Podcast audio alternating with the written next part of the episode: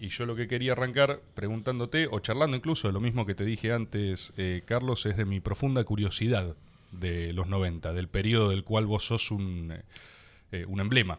Yo nací en los 90, o sea, para mí los 90 es como mi, mi condición de existencia. ¿Qué edad tenías en los 90? No, y yo nací en el 93. Ah, o claro. sea, Yo nací en el 35. claro, por eso. Es algo muy diferente en términos de perspectiva de ese Son- periodo. Generaciones, nos, nos separan varias generaciones. Varias generaciones.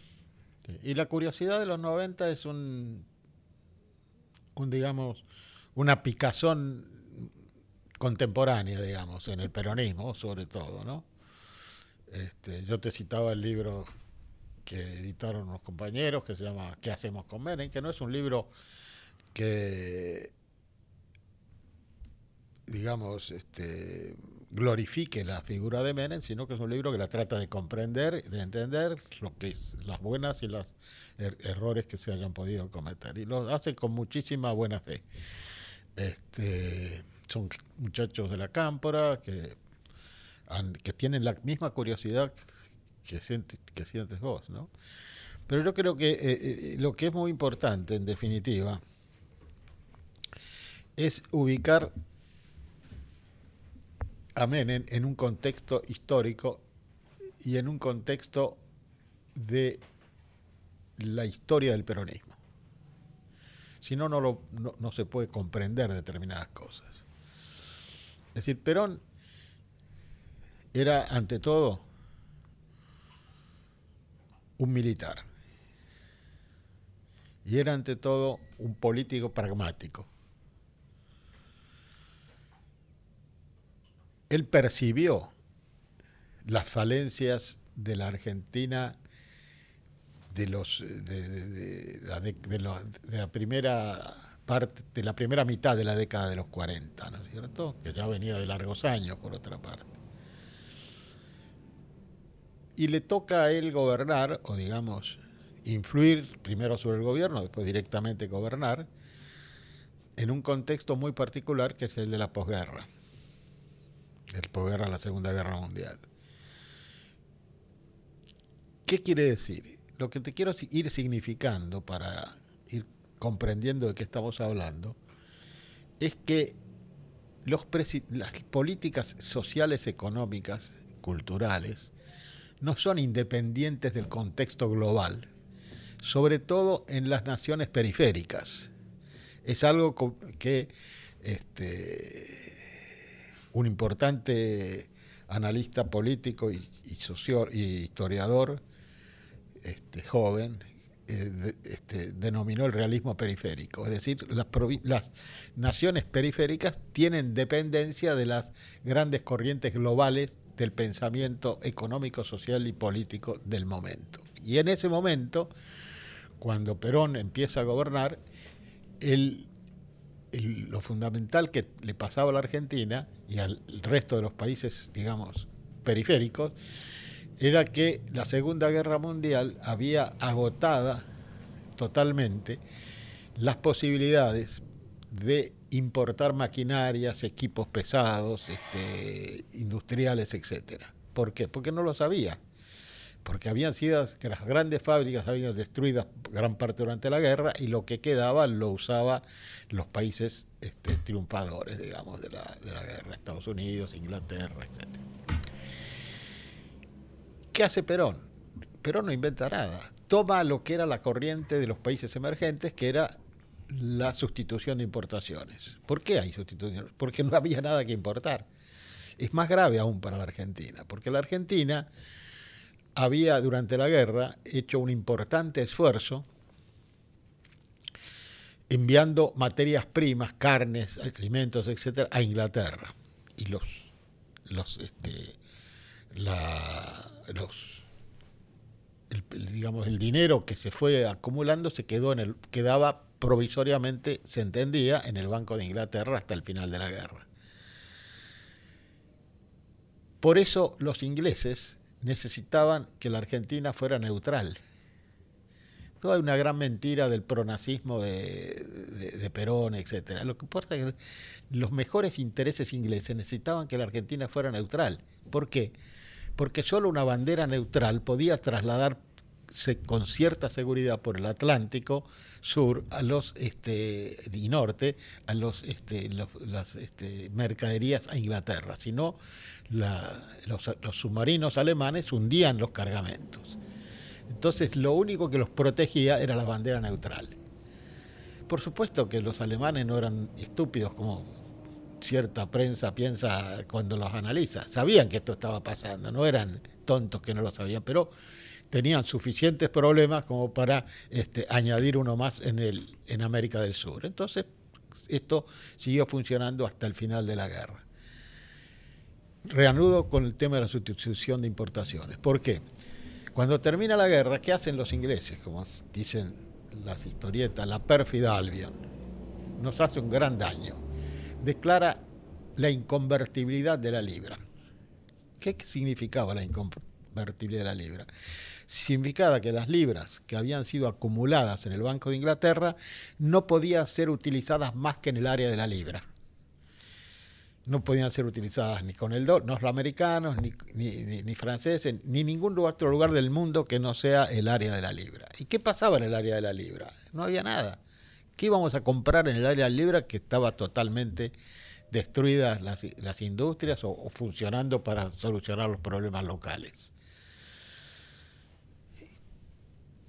Pongo un asterisco ahí. ¿Por qué? Porque después vamos a reanudar algo muy importante. Es decir, ¿qué es lo que entonces empiezan a hacer los ingleses? Que hay un libro maravilloso de Carlos Escudé, no sé si lo conoces, que es un libro que se llama Inglaterra, Argentina, Estados Unidos, Inglaterra, Estados Unidos y la decadencia argentina. No lo conozco. Eso es indispensable para cualquiera que pretenda entender la realidad argentina.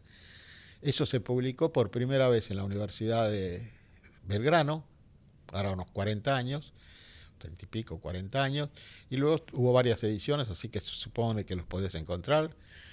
Este, el autor es un hombre muy especial, que fue fin, tomando ciertos caracteres bizarros durante el tiempo, durante el, ahora en los últimos años. ¿Qué, ¿Qué, le pasó? Y se convirtió al judaísmo y se hizo, ¿cómo se llama? Se hizo circuncidar y qué sé yo. Pero es, un, es un tipo muy importante en la inteligencia de la historia argentina, de esa época, ¿no? Se llama Carlos Escudé, Inglaterra, Estados Unidos y la decadencia argentina. Eh, ¿Qué hacen entonces los ingleses? Los ingleses son muy inteligentes. ¿Qué hacen? Los ingleses empiezan a tratar de vendernos sus activos en el país contra las libras que habíamos acumulado durante la guerra. ¿Qué nos venden? Los ferrocarriles. Que ya no los podían explotar porque además no habían hecho inversiones en los últimos tiempos. ¿Por qué no las podían hacer? No tenían de dónde ni la guerra les permitía hacer ningún tipo de inversión. Así que estaban bastante maltrechos cuando ya los compramos nosotros. Perón, que era un político habilísimo, lo hace aparecer como un gran triunfo. Les, sacamos los ferrocarriles a los ingleses. No. Los ingleses nos vendieron los ferrocarriles porque estaban chochos de vender los ferrocarriles y, con la plata que nosotros les habíamos, este, habíamos ganado enviando nuestras carnes, nuestros granos, cueros, etc. La noche que se vende los ferrocarriles, que se, que se concreta la compra de los ferrocarriles, hubo un gran festejo en la Embajada Británica en Buenos Aires. Eso la gente no lo sabía. Y Perón legítimamente dice, no, les arrancamos los ferrocarriles, bla, bla, bla. No arrancamos nada, no se encajaron los ferrocarriles que... Y así con otros activos ingleses. Pero lo que es importante, esto ocurre en la primera etapa del gobierno de Perón, que se, vos podés fijarla casi hasta el 51, del 46 al 51. La segunda etapa, es sustancialmente muy interesante para nosotros. Porque Perón en el año 50, cuando ve agotada la política de sustitución de importaciones y ve que hay un cambio global en, la, eh, en las direcciones del comercio mundial, ¿qué hace? Trata de acercarse a Estados Unidos. Y lo hace muy concretamente empieza por solucionar algunos temas, de petróleo, de energía, de, transferencia de ganancias de las empresas americanas, entabla muy buena relación con el gobierno del general Eisenhower. Y el general manda a su hermano, Milton Eisenhower, en el 53, creo que vino el 54, a anudar fuertemente las relaciones con la Argentina que estaban deterioradas en la primera época del gobierno de Perón. ¿Por qué hace eso Perón? Porque comprende que hay que darle un giro. ¿Cómo, y fíjese, fíjese usted cómo termina ese giro que le da. El giro termina con el gran contrato con la California. El gran contrato petrolero que hace Perón con la California, que la oposición, que muchos años después hace lo mismo, la derriba. Y esta es una de las causas de la caída de Perón. De, decir, que cuando los militares liquidan a Perón, destituyen a Perón, Perón acababa de firmar el contrato con la California, que el contrato con las grandes petroleras ESO y Shell de Estados Unidos. Pero no era solamente eso. Prácticamente Perón soluciona casi todos los problemas que teníamos con Estados Unidos. Perdón, ¿vos decís que uno de los motivos de la volteada es justamente ese contrato? Totalmente. Si vos lees en el Parlamento, buscás los diarios de sesiones, los discursos de Frondizi, de Allende, de todos los este, eh, líderes radicales, era, era que había vendido al país. Mirá. ¿No es cierto? Eso es muy importante y la gente no lo conoce. Perón le da un giro copernicano a su política económica. Aparte tiene que lidiar con los británicos. Los británicos, ¿por qué los británicos, aparte de la necesidad de enviar materias primas con seguridad a través del Atlántico, ¿por qué sostienen la neutralidad argentina en la guerra? Porque los británicos temían, con razón, que si se produce una ruptura con el eje, los intereses británicos de la Argentina iban a estar desprotegidos y iba a avanzar los americanos sobre ellos. Y eso fue que pasó después, pero muchos años después, ¿no es cierto? Es decir, los americanos ocupan los lugares estratégicos en las finanzas, en la industria, en los ferrocarriles, en las carnes, etcétera, que ocupaban los, este, los británicos. Es decir, esa es otra de las razones por las cuales se sostiene la neutralidad este, Argentina, que vulgarmente se dice que había pronazismo, cosa que no era cierta. Era una política de Estado concreta que, este, los, que tiene el sostén de los británicos explícito. Tan es así que muchos años, que antes del final de la guerra hay una conferencia de Potsdam, se llama, este, donde los aliados Estados Unidos, Inglaterra, Francia, China y Rusia analizan, ya estaba ganada la guerra prácticamente, no, había terminado, pero estaba ganada, analizan la situación en el mundo, país por país. El secretario de Estado de Estados Unidos tiene en sus memorias los actas de, esta reunión. Cuando se llega a, a la Argentina, Stalin sostiene que hay que ocupar la Argentina. ¿Cómo? Claro, porque decía que era un país que había servido al nazismo. ¿No es cierto? ¿Quién lo defiende a la Argentina? ¿Y quién evita cualquier... Churchill, perdón, Roosevelt estaba ya medio enfermo.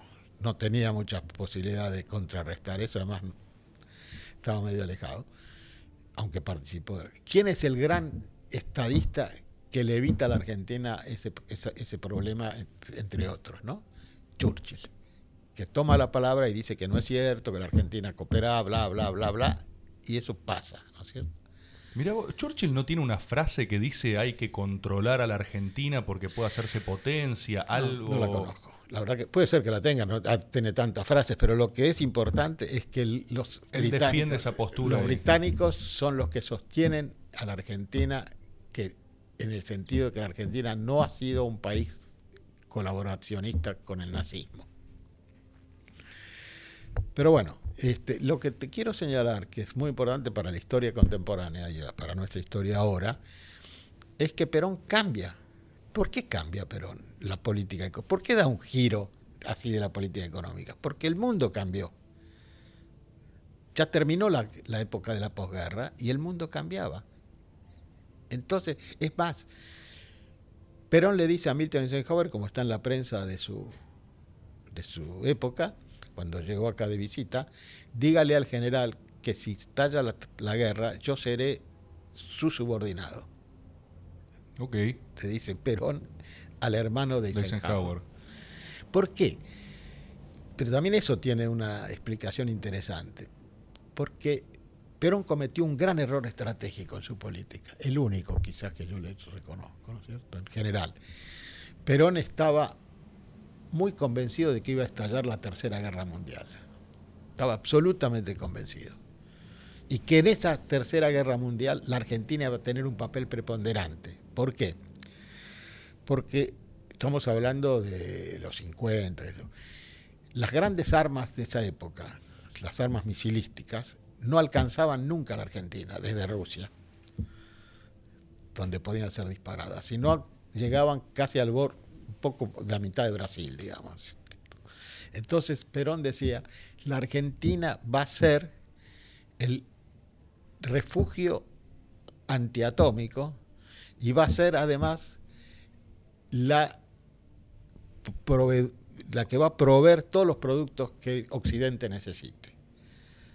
Va a ser el refugio de Occidente, digamos, la tercera guerra. En, la tercera guerra que él imaginaba, estaba seguro que iba a ocurrir. Es una ucronía impresionante, digamos. Vos fijate que él, este, eso lo escribe él. Hay, hay una, hay un, él escribía mucho en el diario Democracia, con un seudónimo que no me acuerdo cuál era, pero hay una recopilación de los artículos de Perón en Democracia, en el diario Democracia de la época, donde Perón sostiene esa tesis de que la guerra, la tercera guerra mundial era inevitable. Por eso Perón hace una política fuertemente anticomunista, fuertemente anticomunista. Pero bueno, lo importante es que la primera vez que bajo un gobierno peronista se le da un giro tan importante a la política económica que había sido la tradicional hasta esa época es en el primer en el primer y en el segundo gobierno de Perón. ¿Por qué señalo esto con precisión? Porque el segundo gobierno peronista, realmente el segundo gobierno, porque el, tercer gobierno de Perón del 74 en adelante es un gobierno muy particular, en condiciones muy difíciles, Perón está muy enfermo, se muere enseguida, este, eh, eh, la juventud todos nosotros, digamos, inventamos un Perón que no existía y nos desilusionamos de un Perón, pero porque el Perón que, creíamos, que creíamos nunca existió. ¿Vos, fuiste parte de esa ilusión? Sí, claro, claro. ¿Cómo era tu historia en ese momento? Bueno, yo entré al peronismo en el año... Este, eh, eh, entro en el peronismo en el año 62, más o menos 61, 62 cuando Perón vuelve, y, e ingreso al peronismo a través del frondicismo, ¿no es cierto? A través de la Unión Cívica Radical Intransigente. Mirá. Y, este, y me vinculo al peronismo en la universidad. Y en el 74, cuando, en, la universidad y en el trabajo barrial, que éramos, por ejemplo, era Chacho Álvarez, trabajaba con, yo trabajaba con él, él conmigo, este, habíamos fundado una revista que se llamaba, en este momento, Unidos, creo que se había fundado una revista Unidos, que salió varios números. Después había un intelectual muy interesante, que, Iván Sick, no sé si oíste hablar de él, que en aquella época les decían croqueta, porque era un pensador muy hábil, muy hábil, muy profundo. Entonces, eh, popularmente lo conocían por croqueta. Mirá. Este, y. Em, bueno, me vinculo al peronismo y al trabajo barrial en la universidad. Y en, eh, cuando éramos casi como una... Fundamos una agrupación, en, así, en, Derecho, ¿no? En Derecho, que llamaba Agrupación Docentes Universitarios Peronistas. Cuando asume, eh, cuando viene Cámpora, se interviene en la Universidad de Buenos Aires, lo nombran a Puigros, interventor, eh, nosotros proponemos un, un este, y decano que era Kestelboin. Claro. Y cuando asume que el día que asume Kestelboin, viene Puigros a hablar y habla Puigros por el rectorado, ¿no? Hablo yo por los peronistas, los profesores peronistas, yo ya era profesor de la facultad, y habla, en aquella época se estilaba que personal de maestranza tenía mucha representación, entonces había un, un este, personaje que era el secretario general de los del personal de maestranza. eso sigue pasando. Los, mal llamados no docentes, digamos. Los no docentes, bueno, sí. Bueno, habló uno también por los no docentes. En realidad después tuvimos un conflicto casi inmediato con la gente más sectaria de Montoneros, que pretendía que uno ingresara. Y en realidad nosotros veníamos al final a ser casi como una organización de superficie de Montoneros, digamos, ¿no? Y cuando pero cuando los montoneros inventan que hay que romper el cerco, no sé si vos te acuerdas. Sí, claro, ubico. La gran manifestación que era que llegaba de donde vivía Perón en Gaspar Campos hasta la, eh, la autopista, desde Gaspar Campos a la autopista, era, eran cientos de miles de jóvenes que había organizado por montoneros para romper el cerco que Montoneros sostenía que López Rega y determinados personajes este, ejercían sobre Perón, ¿no es cierto? Perón estaba viviendo en Gaspar Campos. Nosotros, la parte nuestra de la universidad, estábamos casi al final, casi cerca de la, de la, ¿cómo se llama? De la autopista, estamos por ahí nosotros, porque tan larga era la manifestación. Para, para, hacerlo breve, quizás tú lo conozcas, ¿qué hace Perón? Y Perón hace lo que se cualquier tipo inteligente podía prever, los recibe a los montoneros, ¿con quién? Con López Rega, al lado. Claro, vengan a romper el cerco. Vengan a romper. No existe el cerco. Era Perón el cerco. Este, bueno, este... Y, vos, en todo este proceso, vos decís que vos también como que compraste esa idea de Perón. Totalmente. Compramos un Perón que no existía. Después, muchos, después uno con la experiencia que va adquiriendo, pues te das cuenta que Perón era dos cosas, fundamentalmente. No era un revolucionario y era un militar, que no toleraba el tema del desorden, digamos. Claro. A Perón lo hiere mucho el tema de Seiza, por ejemplo, cuando vuelve al país. ¿No es cierto? Nosotros habíamos ido a Ezeiza. ¿Estuviste en Ezeiza? Sí, sí, sí no estuve en el, al lado del, de, la tribuna, pero fuimos todos a seis, así, era, eran multitudes que iban a seis. Claro. Este, hay un cuento muy bueno de, de Asís. Mirá. Creo que está en el libro Flores robadas a los jardines de Quilmes, o un libro de estos, donde él cuenta cómo vivió Ezeiza. Y es como lo vivimos todos, es decir, la gente volvía llorando. Volvía llorando. Bueno, este. Eh, eh, la presidencia de Cámpora fue evidentemente muy breve. Cámpora era probablemente el hombre más leal a Perón que tuvo en su vida. Tuvo un destino difícil, este, que en realidad no buscó, era un poco el entorno que tenía, sus hijos, parientes. Este, pero él fue el hombre quizás más, este, más leal que tuvo Perón en, muchos años de, vida política. Cámpora era era absolutamente imposible que traicionara a Perón. Imposible. Absolutamente. Viste que hay como una después reconstrucciones quizás desde la ficción u otros relatos que a Cámpora lo ponen, para decir mal y pronto, como medio boludo. Como no es cierto. No como que Perón se lo quería sacar de encima en un momento. No es cierto. Eso no es cierto. Él tiene una larga trayectoria política, Cámpora, además. No, no, sin dudas. ¿eh? Y, lo, y, lo, y, estaba muy ligado a Perón toda su vida, toda su vida. Es decir, eh, yo creo que Cámpora lo que más sufre finalmente no es que tenga que dejar la presidencia, es que la deja enfrentado con Perón. ¿Y cómo sucede eso? ¿Por qué se termina enfrentando con Perón, digamos? Por montoneros. Ok. Que tenía una concepción distinta. Es decir, yo estaba, yo, es decir, eh,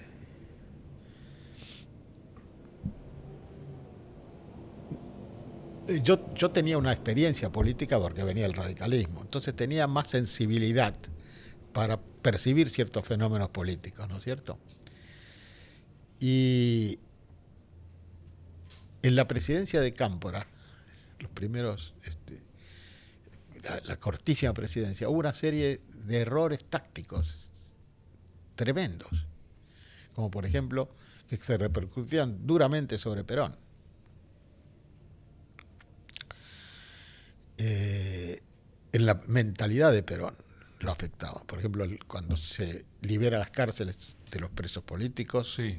y, y no políticos, eh, los narcotraficantes, todos escaparon aprovechando la ocasión. El discurso de Rí en la policía, un discurso complejo para la policía y para Perón. Este, es más,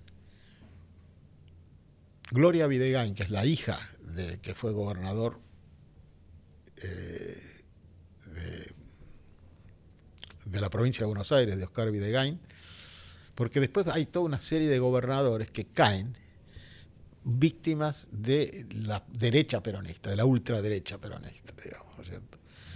Videgain era, la era gobernador y Gloria Videgain cuenta en, sus, en un artículo, en sus memorias, que un día Perón les dice, en el gobierno todavía de Cámpora, dice en una reunión privada, social, les dice, la Argentina necesita un somatén. ¿Un? Somatén. ¿Qué es eso? S-O-M-A-T-E-N. Cuando yo leo eso, y lo lee mucha gente, ¿no? empezamos a hurgar qué era el Somatén. Y el Somatén era una organización paramilitar que existió en España en la época de Primo de Rivera, que se dedicaba a cazar opositores, matar gente, etc. ¿Y eso dice quién? Perón. Perón.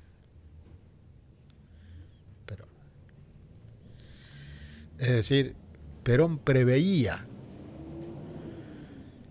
que iba a haber fuertes enfrentamientos en la, en la O Argentina. sea, que se pudría todo, digamos. Se ¿no? pudría todo. Este, además, es muy interesante, por ejemplo, lo de las 3A. Que digamos, esto podría haber sido como un- una predicción, ¿no es cierto? Una prefiguración de eso, quizás. perfiguración de eso. Eh,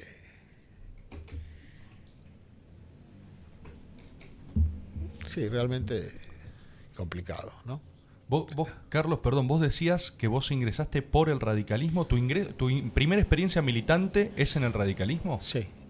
En 1900, yo empiezo a militar eh, políticamente en- en 1951-52.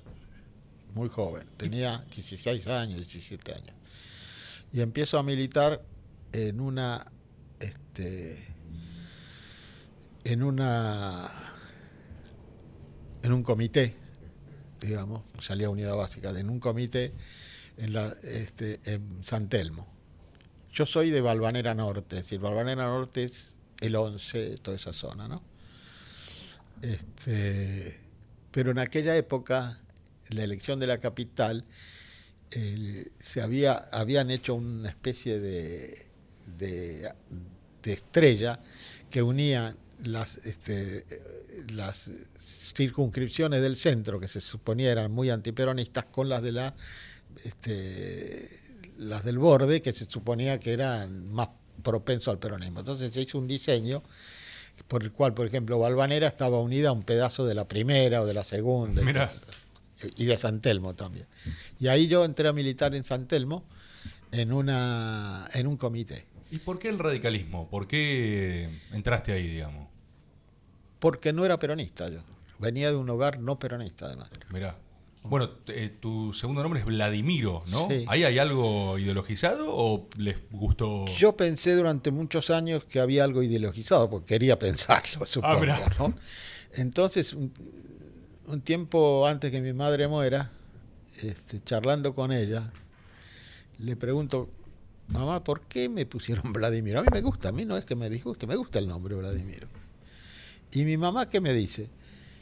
Y sabes que yo estaba leyendo muchas novelas rusas en el momento en que vos naciste y me encantó el nombre Vladimiro. Ah, claro, entonces por arte. Claro, yo- porque yo siempre pensé que era por Lenin o por Karl Marx, pues yo soy Carlos Vladimiro, Claro. este, pero no era por eso, este, así que eso se fue diluyendo. Este, pero bueno, entonces yo militaba ahí, ahí lo conocí, en esa época era la elección era la fórmula Balbín Frondizi, opuesta a Perón Quijano. Este, de la reelección de Perón estamos hablando. ¿no? Sí, sí. Este, bueno, ahí lo conocí a Balbini y lo conocí a Frondizi. Lo conocí, tam- vamos a precisar. Yo era un muchacho que pegaba carteles, este, ensobraba boletas, este, esas cosas, no era un dirigente político. Pero en aquella época los grandes caudillos políticos de la época acostumbraban visitar los comités, saludar a los chicos, eh, alentarlos, qué sé yo. Y le caí bien a Balbín, que incluso un día me invitó a su casa en La Plata, yo estuve con La Plata, y a Frondizi también. Después cuando el radicalismo se divide entre, es decir, porque Frondizi empieza a comprender que el peronismo eh, era indispensable, en la integrar al peronismo en la estructura democrática argentina, si no, no iba a pasar, nunca íbamos a ser un país razonablemente democrático. Y empieza a tener ciertos contactos. Esto provoca, entre otras cosas, la división del radicalismo en el radicalismo del pueblo, que eh, con la conducción de Balbín y la Unión Cívica Radical Intransigente con Frondizi, que ocurre en 1956. Yo milito con Frondizi, tengo una muy linda carrera con Frondizi hasta que cae Frondizi. Eh, fui elegido concejal de la capital, que en aquella época era muy difícil porque eran los grandes caudillos de la capital los que estaban en el Consejo Deliberante, que era de 30 personas nada más. Yo me, eh, me eligen este, concejal metropolitano. Ahí estaba, por ejemplo, Besa de la segunda, Rabanal de la primera, estaban los grandes caudillos, y estaba presidido, el Consejo Deliberante tenía bastante prestigio, estaba presidido por un historiador que se llamaba Roberto Echepare Borda, que estaba especializado en el carlotismo, que es la experiencia que los Braganza de Portugal y de Brasil, cuando trataron de imponer una princesa brasilera en la Argentina, como después que, que se declaró la, la independencia. ¿no? Claro, eh, estaba asociando a eso, pero me estás hablando efectivamente de carlotismo 1800, o sea, 1815, más o claro. menos.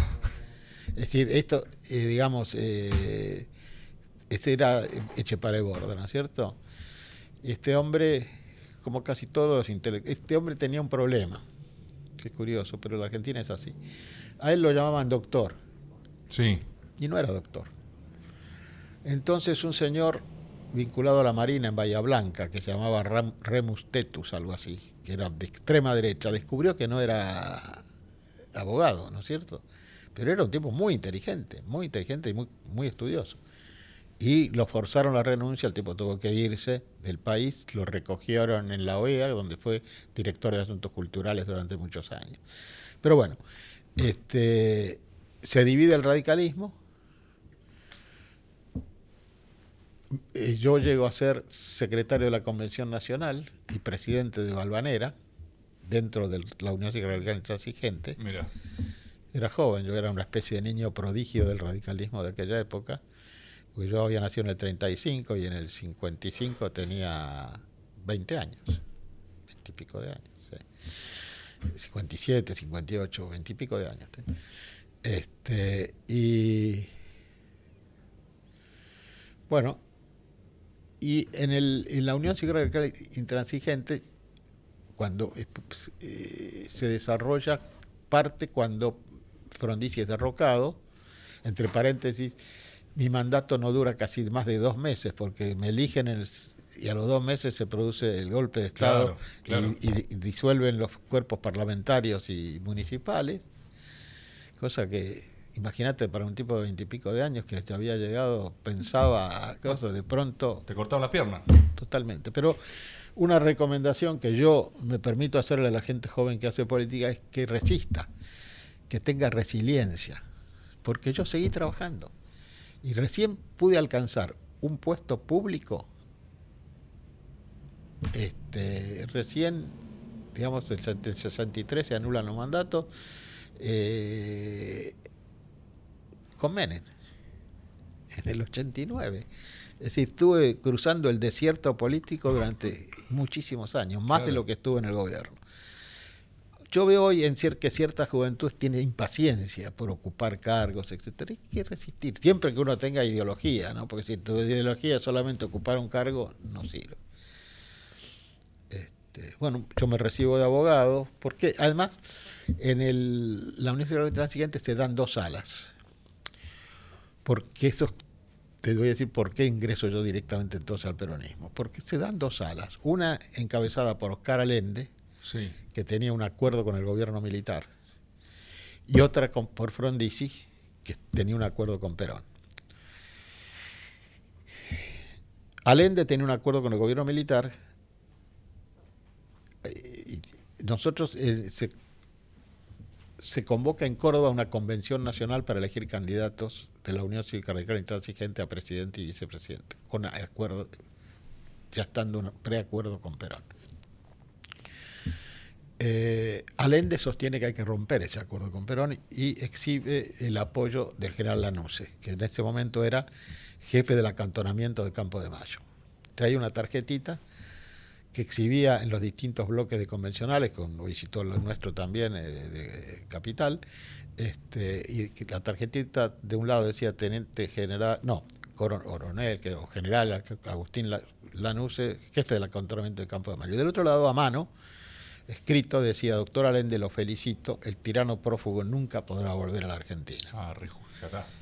Nos mostraba la tarjeta como diciendo, yo tengo el apoyo. Está mi espalda, digamos. espalda, y además, parte del sindicalismo también tenía ah, atrás. Bueno, nosotros elegimos una fórmula en Córdoba, eh, que se elige una fórmula que era eh, Solano Lima, Silvestre Beñiz. Solano Lima, que venía del conservadorismo popular, y Silvestre Beñiz, que había sido gobernador de Santa Fe con Frondizi, que fue cuando se hizo el túnel subfluvial, por mm. ejemplo. ¿Qué pasa cuando largamos esa fórmula? Que es ahí donde yo dejo de militar en el radicalismo e ingreso directamente en el peronismo. El gobierno designa ministro del Interior, el gobierno militar, a un general que llamaba Osiris Villegas. Y lo destituye a un civil que llamaba Martínez, que era el que estaba más o menos de acuerdo en promover una democratización de las elecciones. Y proscribe la fórmula. Claro. Inmediatamente. Bueno, de ahí sale la elección de, de Ilia, por ejemplo, ¿no es cierto? Este, con un bajísimo porcentaje de apoyo, ¿no es cierto? Este, ahí nos damos cuenta muchos compañeros y yo de que no había ninguna posibilidad fuera del peronismo, porque si una fórmula que integraba un conservador y un radical intransigente no podía, por sospecha de que estaba ligado al peronismo, no podía subsistir, ¿qué, cuál era la, la salida? No había ninguna. Imposible. Bueno, entonces ahí nosotros ya empezamos a trabajar en el peronismo y coincide con que yo dejo la política y retomo mi carrera y me recibo de abogado en 1965. Ah, mira. Eh, eh, tu, aproximación entonces al peronismo es eminentemente operativa. Sí. Y en algún momento vos sentís como, o sea, en algún momento, ya te pregunto hasta un nivel más ideológico, espiritual incluso, ¿te hiciste peronista? Me hice peronista, sí. ¿Y, y hubo algo, un hito, una...? Y me hice peronista porque comprendí, primero, que sin el peronismo no podía existir una república democrática en la Argentina y que el peronismo significaba el progreso en muchos... Fíjese usted, eh, eh, hay, hay, cosas de la sociedad argentina que uno no comprende y que tiene que comprender para poder este, trabajar política, socialmente, ¿no es cierto? Es decir, fíjese, la clase media, que está tan de moda, que si existe, que si no existe, que si la destruyeron, si no la destruyeron, la clase media fue profundamente antiperonista siempre. Siempre. Salvo en la época de Montoneros, donde los hijos de clase media crearon un Perón que no existía. Entonces se hicieron peronistas en base a un Perón que se inventó. El Perón progresista, revolucionario, este, no que no sea que Perón era sido progresista, pero no era la, la imagen revolucionaria que muchos habían querido construir de él. Entre ellos Cook, por ejemplo. Perón nunca quiso acercarse a Cook en, el sentido de cuando lo invitaron a trasladarse en el exilio a Cuba, por ejemplo. Sí, que no quería ir a Cuba. No quería ir. ¿A dónde fue? Y estaba en España con Franco. España, con Franco. Pero qué pasa? Curiosamente, usted sabe que Franco no lo recibió nunca, Perón. Eh, sí, lo sé. Eh, ¿Sabe la única vez que se encontró Franco con Perón? Cuando fueron a despedir a Cámpora como presidente electo en, eh, en, este, en, Barajas. Sí, no lo quería ver, lo tenía lejos. No lo quería. Lo, tenía, pero no lo quería. Este, creo que lo tenía porque los españoles estaban muy agradecidos al gobierno de Perón por la ayuda que después de la guerra envió en materia de alimentos, etcétera, y por el apoyo que le dio este, para que se mantenga durante la, después de la guerra. Este, en vano había hay una avenida del General Perón. En, no sé si usted conoce Madrid, pero si conoce Madrid, en el Estadio Santiago Bernabéu sale la avenida del General Perón. Este, y eso no de ahora, ¿eh? de hace, desde infinidad de años. Pero bueno, ya estamos vos entonces ingresado al peronismo.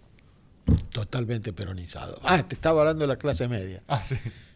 Eh, yo vengo de un hogar de clase media. Clase media, digamos, próspera. La prosperidad de, mi, familia se debe a Perón. Y sin embargo, mi padre siempre fue antiperonista. Como eran todos los. mucha gente. es impresionante. Fíjese, mi padre era abogado, era socialista y abogado de la Casa del Pueblo, que Casa del Pueblo que fue quemada en un episodio durante el peronismo, ¿no? cuyo baldío está todavía, baldío en la calle Rivadavia. Este, atendía al consultorio gratuito, ahí te hizo una clientela de obreros. Esencialmente los que atendía a mi padre eran los eh, obreros de Chadopif, que era la empresa que este, construía el, este, subterráneo de Buenos Aires. ¿No es cierto? La que construyó Curiosamente, casi todos eran polacos. Nosotros vivíamos en un departamento en la calle Paraná, entre Viamonte y Tucumán, y vivíamos atrás y en el living comedor y qué sé yo, era el el estudio de mi papá, ¿no? Y casi todos los clientes eran petizos y gorditos. Yo le pregunto a mi padre, papá, ¿por qué son todos estos tipos así tan petizos y gorditos? Dijo, porque casi todos estos eran tanquistas, me dijo, en, en el ejército polaco. Entonces los tanquistas, por el diseño de los tanques de la época, tenían que ser chiquitos para poder moverse bien dentro del tanque. Ah, o sea, de verdad estaban seleccionados antropomórficamente. Para poder encajar en el espacio limitado de un tanque de la época, ¿no? Pero bueno, entonces, este, cuando viene Perón, crea lo que llama los tribunales de trabajo. Todos los abogados antiperonistas, todos, laboralistas, etcétera, sostenían que era un fuero anticonstitucional, por eso que dice la Constitución de nadie puede ser juzgado en fueros especiales. Pero no era un fuero constitucional, perfecto. Mi padre vio enseguida y em, hizo muchos juicios este, por esta amparado en la ley de, de Perón, ¿no? y casi todas las demandadas contestaban diciendo que era inconstitucional, hasta que la Corte de aquel momento declaró la constitucionalidad y ahí mi padre claro, hizo una gran fortuna. ¿La vio? La vio enseguida. Sin embargo, recién mi padre aceptó el peronismo, más o menos, cuando yo ingresé al peronismo. claro, ahí no le quedó otra, dijo, bueno, evidentemente... Nunca me impuso nada, ¿no? pero cuando yo ingresé eh, suavizó su, su, su antiperonismo, ¿no es cierto? Este, bueno, pero que, volviendo al, al, tema central, es que el peronismo siempre tuvo la característica de saber adaptarse a los cambios globales socioeconómicos. Siempre. Este, ¿Qué es lo que hace Menem? Que después ya vamos a llegar a eso. Es lo que hace Frondizi, por ejemplo. Frondizi es uno de los grandes detractores del contrato peronista de petróleo de la California, del cual hemos hablado, junto con Allende y toda la bancada radical. Escribe un libro muy voluminoso que se llama Petróleo y Política, denostando esa política de Perón. Cuando llega al gobierno, ¿qué hace? Todo lo contrario. Y se lo dice, porque no era que el tipo había hablado, había escrito. Un libro debe tener como mil páginas, entre paréntesis. Claro, está, ahí. Así. Sí, sí, sí. ¿Y qué explicación da Frondizi? Que él se tiene que, se tiene que adaptar a los tiempos. Y, y ahí se da una discusión interesante, muy interesante. Yo escribí en un articulito para urgente y especial que era que la discusión es esta. ¿Qué tiene que hacer un gobernante cuando llega al gobierno? Aferrarse a sus ideas previas, sus promesas previas, a pesar de que se dé cuenta que son negativas para, su, para el país? ¿O tiene que cambiar? ¿Qué tiene que hacer? Es una gran discusión. ¿Por qué? Porque ¿qué es lo que hay que satisfacer? ¿El ego del, del candidato que dice, no, yo no cambio, yo este, dije esto en 1940 y sigo diciendo en el 50, en el 60, en el 70, no. Tiene que satisfacer los intereses del país. Y eso es, de alguna manera, lo que hizo Frondizi en su momento y lo que hizo Menem en su momento con el giro económico que le dio a partir de, este, los 90. ¿no? Este, y hay un libro muy bueno también, que se llama en castellano Perfiles de Coraje, que, en inglés se llama Profile of Courage, escrito por un joven senador americano que se llama John Kennedy, que después fue presidente de los Estados Unidos, donde él analiza esto y analiza varios ejemplos, y donde dice que el coraje del presidente es cambiar cuando tiene que cambiar. Es acompañar las grandes corrientes del pensamiento de su época. Es decir, ¿qué es lo que hace Menem? Y qué es de alguna manera lo que hizo Néstor Kirchner. Es decir, cuando Néstor Kirchner revaloriza el papel del Estado, no había inventado nada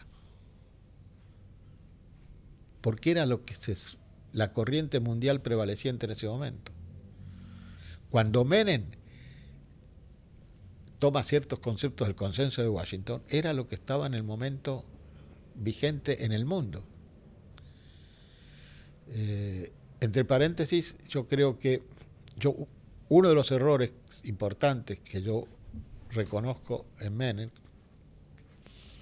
se lo dije, por eso lo digo públicamente, se lo dije a él varias veces. Cuando se producen las elecciones del 2003,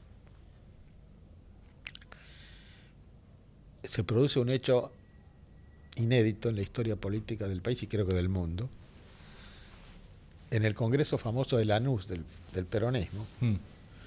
Dualde hace autorizar tres candidaturas. La de Kirchner, la de Menem y la de Rodríguez A.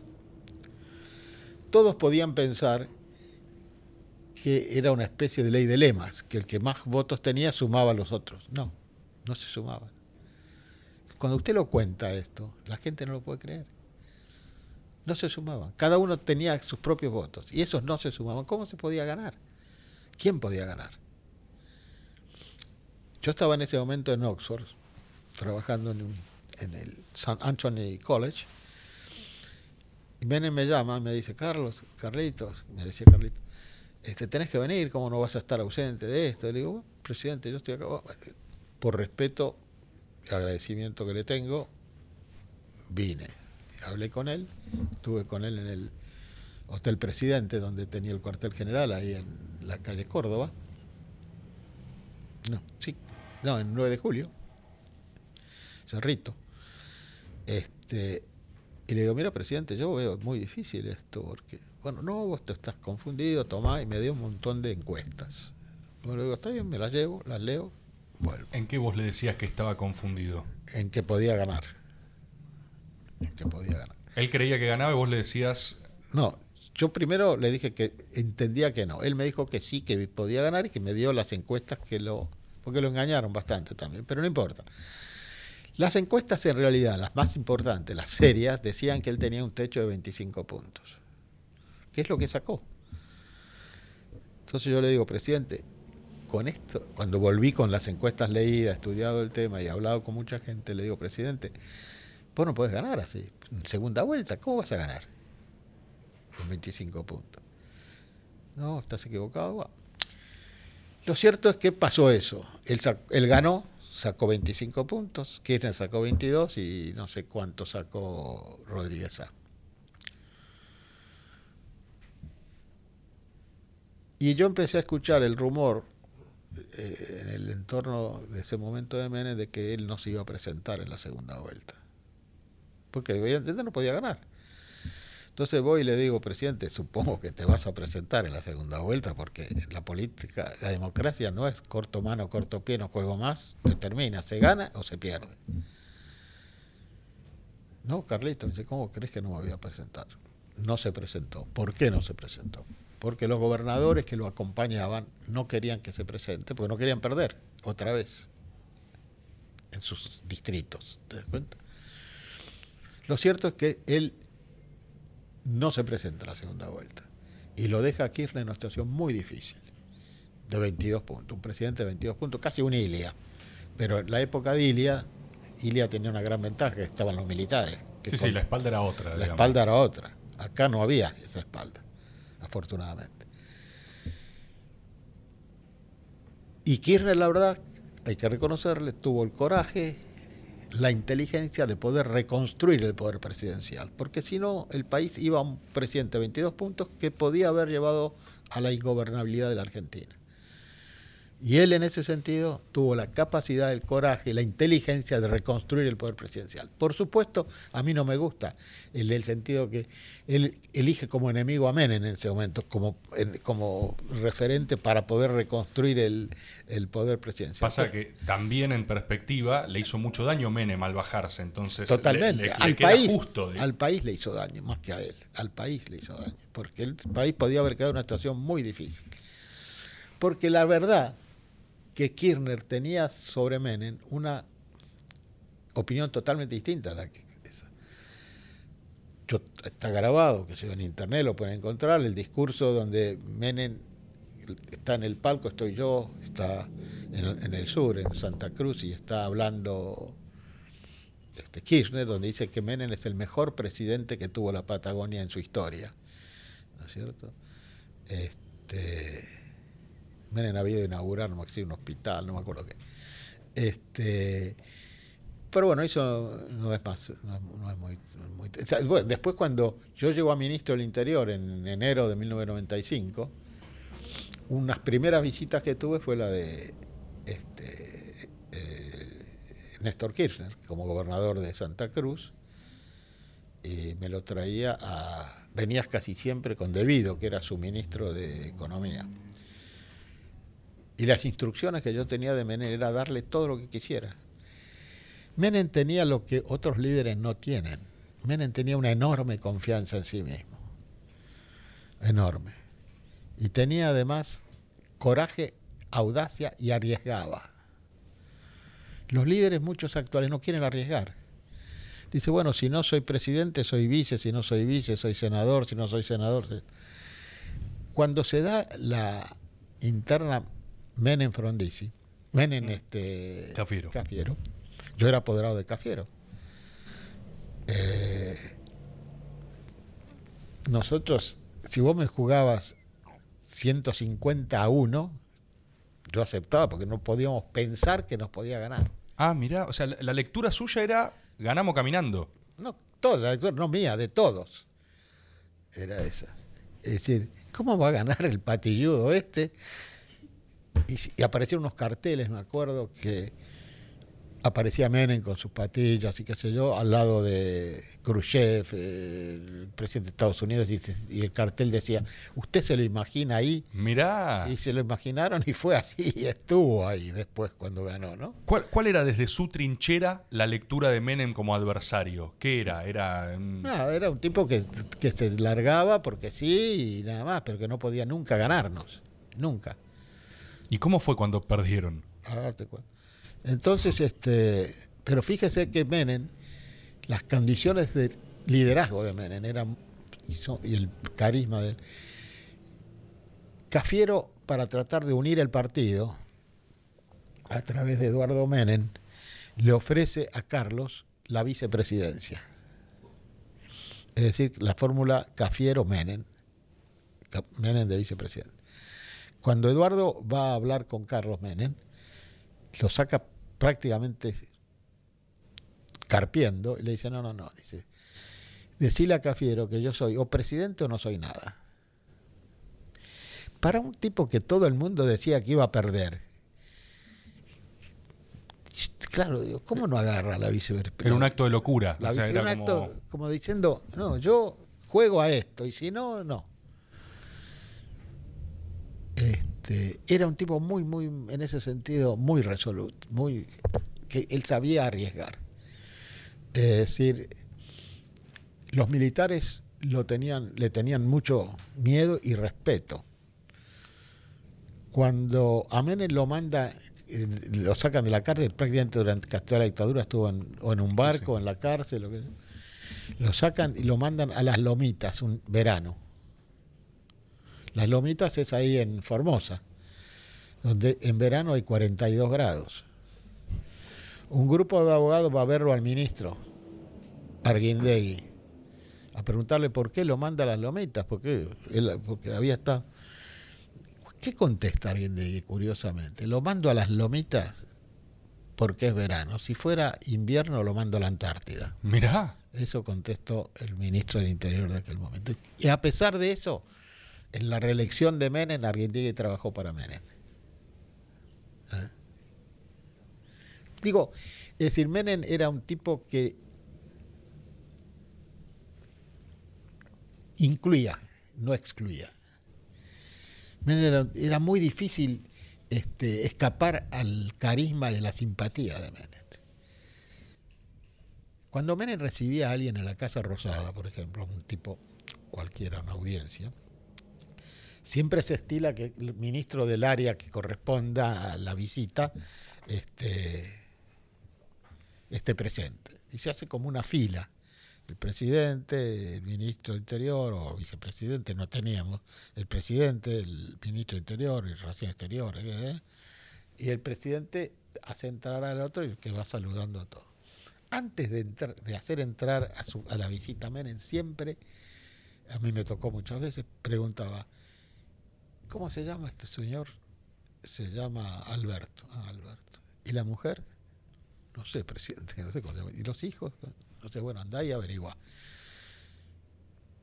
Entonces, vos venías a averiguar. Entonces, cuando el tipo entraba, ponele que venía de mala onda, Menem lo abrazaba y le decía, Alberto, tanto tiempo, ¿cómo andan tus cosas?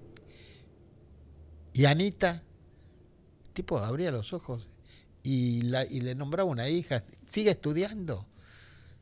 Tipo, no podía creerlo. Claro, no entendía, lo no confundía entendía. de entrada, digamos. De entrada le daba una calidez a la reunión. Era un maestro, en ese sentido era un maestro es decir, tener un enorme carisma. Es muy difícil salir enojado con Menem. Además, nunca, mira, yo trabajé muchos años con él, ¿no? Casi, casi diez y pico en el gobierno, ¿no? Porque entré como, entré, yo entré en el 89 al gobierno, él asume antes por que Alfonsín renunció, él asume antes, seis meses antes asume. Yo entro al gobierno en julio o agosto, me acuerdo cuando él asume, como subsecretario de, de Asuntos Institucionales para la reforma de la Constitución. Que para que la gente entienda, la reforma de la Constitución no la inventó Menem para hacerse reelegir. Ya estaba trabajada con el radicalismo y pensada cuando asumimos el gobierno. Yo trabajé en eso concretamente, en 1989, y la reforma se hizo en 1994. Este, cuando Menem me designa ministro del Interior, otra cosa de color, digamos, me designa ministro del Interior, Clarín titula a grandes titulares Corach, ministro del Interior, ¿no? Grande. Pero eso no es lo interesante. Lo es un cuadro grande que hay así abajo, porque el INDEC había dado recién su, su informe sobre la inflación, y, y dice, el cuadro decía, la menor inflación en 51 años. Cuando vos mostrás esa tapa de Clarín, yo la tengo enmarcada en mi estudio. Cuando vos mostrás esa tapa de Clarín, la gente no lo puede creer. Una inflación de dos, tres dígitos. Hoy tenés una inflación de 50%. Pero este, lo que, lo que es, es, es, muy interesante es este que en realidad los radicales no supieron manejar la sucesión de, de Menem, no supieron manejarla.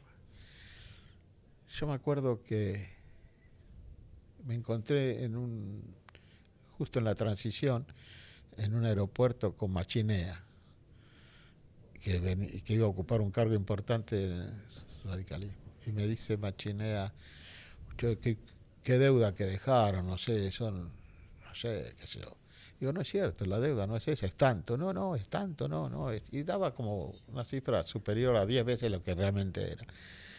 Yo le digo, pero escúchame, nosotros no vamos a gobernar, ustedes van a gobernar. ¿Y vos crees que a ustedes les conviene hablar de una deuda de esta magnitud? ¿Qué van a decir después? Es decir, tenían una concepción equivocada. Además lo destruyeron a De la Rúa, que no era el tonto que la gente cree que era. No era. Bueno, no sé si querés algo más. Sí, sí, te quiero preguntar, eh, porque me estabas contando de la interna, cuando, o sea, ¿Menem te convoca a vos a pesar de...? No, Menem, hace lo siguiente. Cuando termina la interna, cuando perdemos las elecciones, nosotros estábamos con mi mujer y como siempre que se pierde una elección, este, desaparece todo el mundo. Del hotel presidente no había nadie ya. Estábamos Cafiero y Anita, que era su señora, había el obispo, que no me acuerdo cómo se llamaba, mi mujer y yo.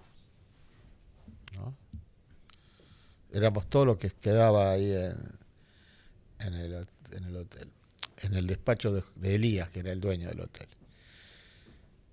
Y en eso llega una comunicación que Menem iba a venir a saludarlo, a, a Cafiero, ¿no?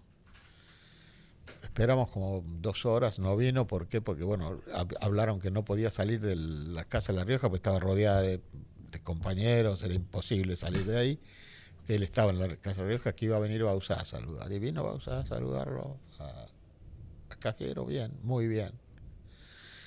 Y después Menem tiene la enorme inteligencia, enorme inteligencia, de convocarnos a todos, a todos. Nadie quedó afuera. Y eso que los dos o tres días posteriores al triunfo había muchos compañeros nuestros del cafierismo que decían que había que irse del país. Nombre no quiero dar porque ocuparon cargos importantes en el gobierno de Menem. Los hizo parte. Todos. Incorporó a todos. Con lo cual incorporó buena parte del mejor peronismo también, ¿no? Claro, se llevó la, se armó el, All Stars, digamos, los mejores equipos de los dos frentes. Exactamente. Exactamente. Y yo, por ejemplo, cosas que así, por favor, te quiero preguntar, porque eh, del periodo específicamente, sí. ¿Puede ser un vasito de agua? Sí, claro. Ahí, ahí te alcanzamos. Está bien, está bien. Eh, en los 90, digamos, ese periodo grande, eh, ¿a vos te tocó eh, capear como temporales grosos, digamos? O sea, les pasaban cosas eh, importantes eh, ahí en los 90. Por- Tuvieron... Por ejemplo. Y se me ocurre... Gracias. No, era- Es como que me gustaría entender, primero, ¿qué eras vos para Menem? O sea, ¿en, en- en qué se arreglan? Porque este uno tiene su función ministerial y después tiene su función más en el esquema. Menem tenía mucha confianza en mí. Este, mucha.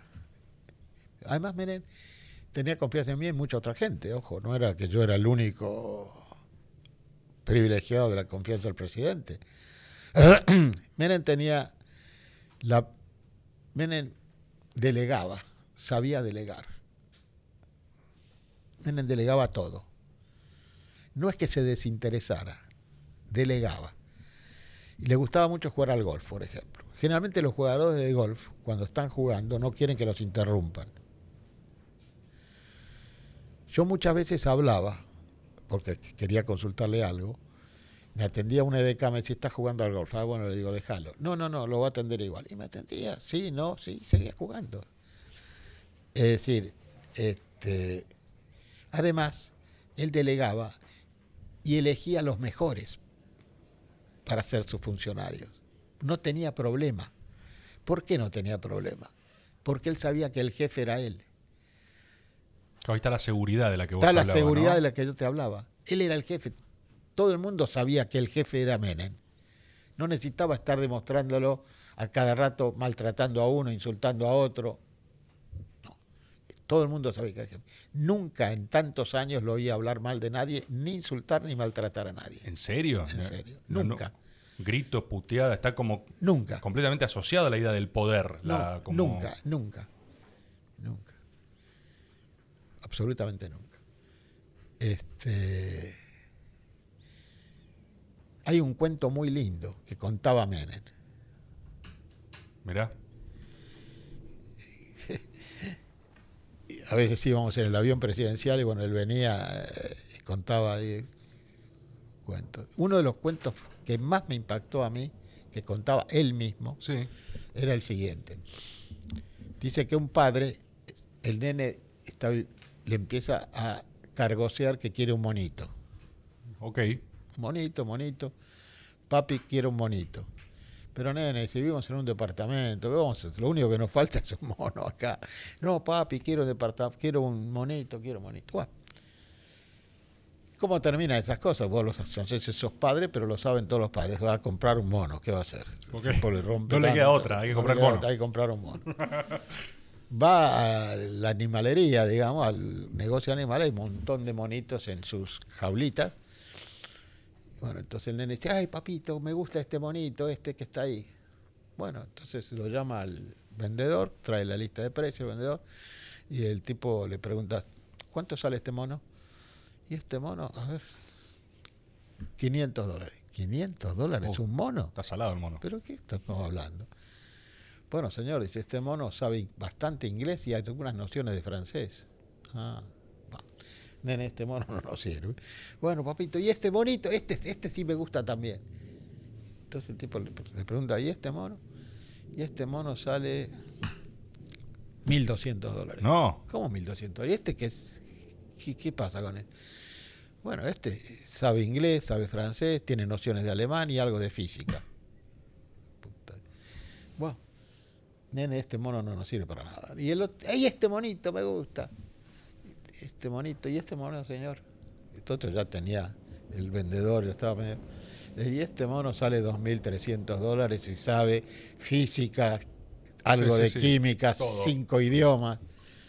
Ah, entonces eso, el tipo ya desesperado entra a buscar el peor mono que pueda haber. Claro, ¿dónde está el mono más cagado a palo que. Entonces encuentra un monito flaquito, esmirriadito, negrito, y lo llama a- al, Mono todo chuzo ahí, como. ¿eh? al- lo llama al vendedor y le dice, señor, ¿y este monito?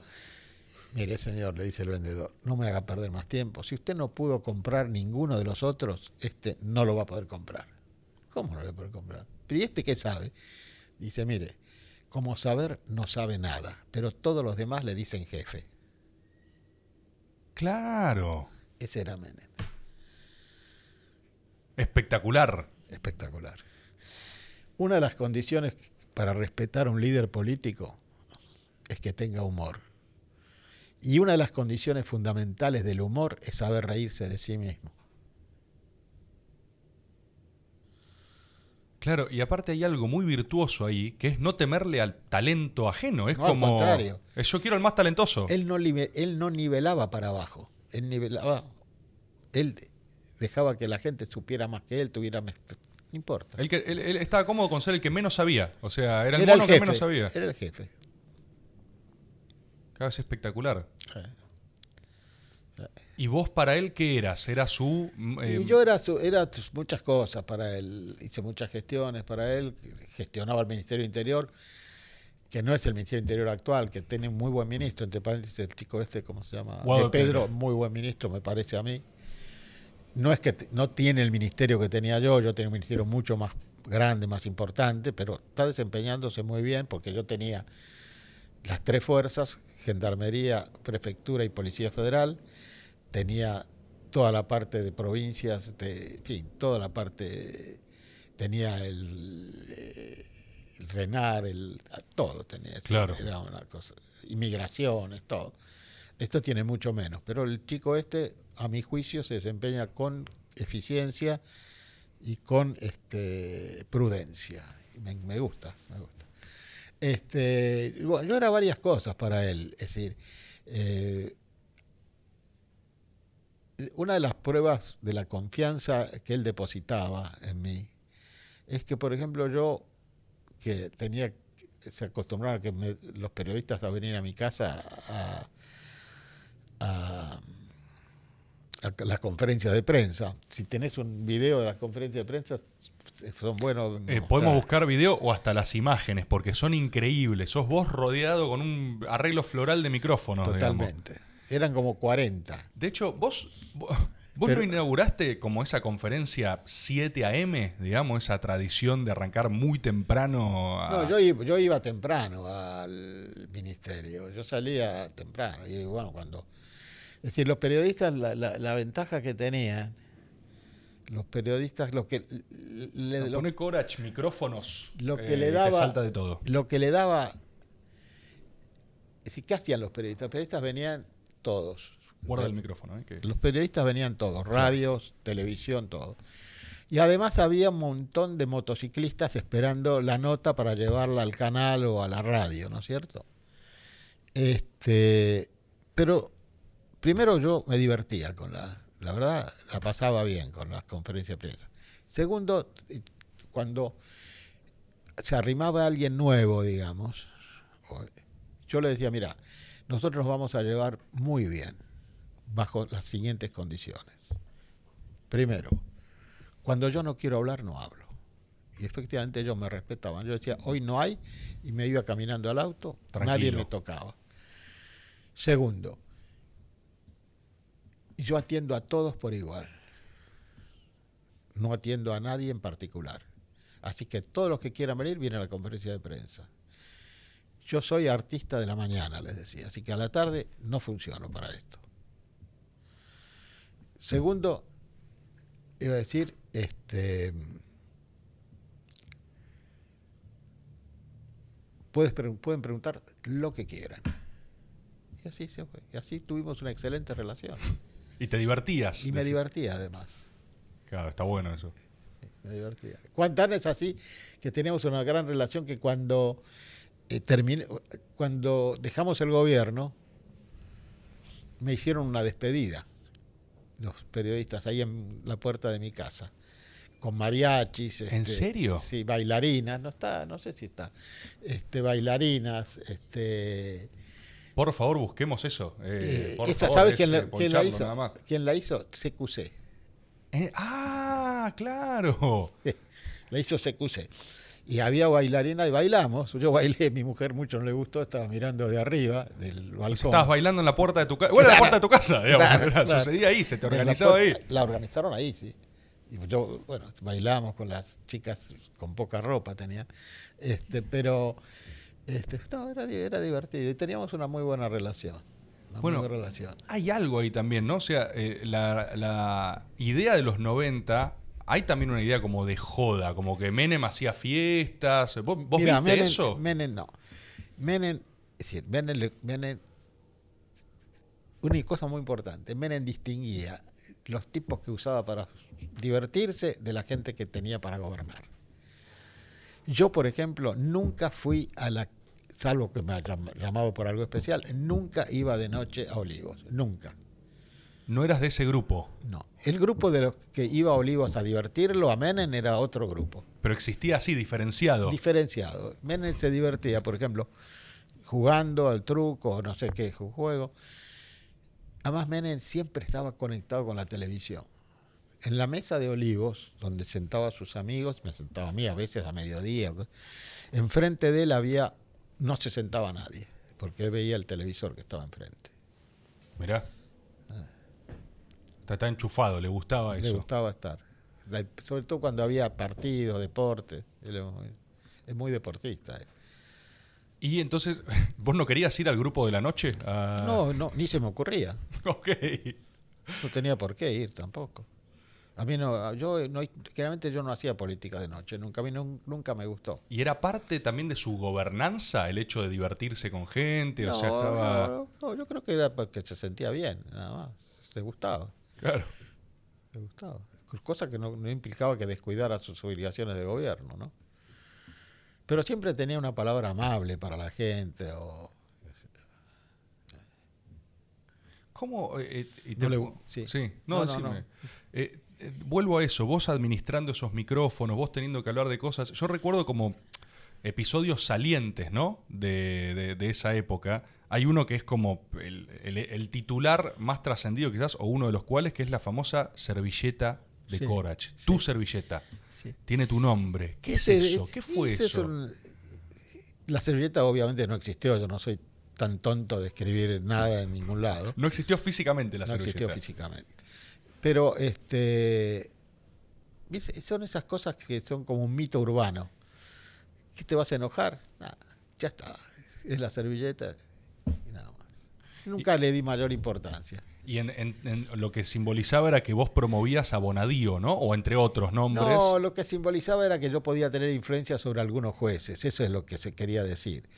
Bonadío, le voy a explicar. Bonadío fue. eh, me acompañó en el gobierno desde que yo ingresé al gobierno, desde 1989.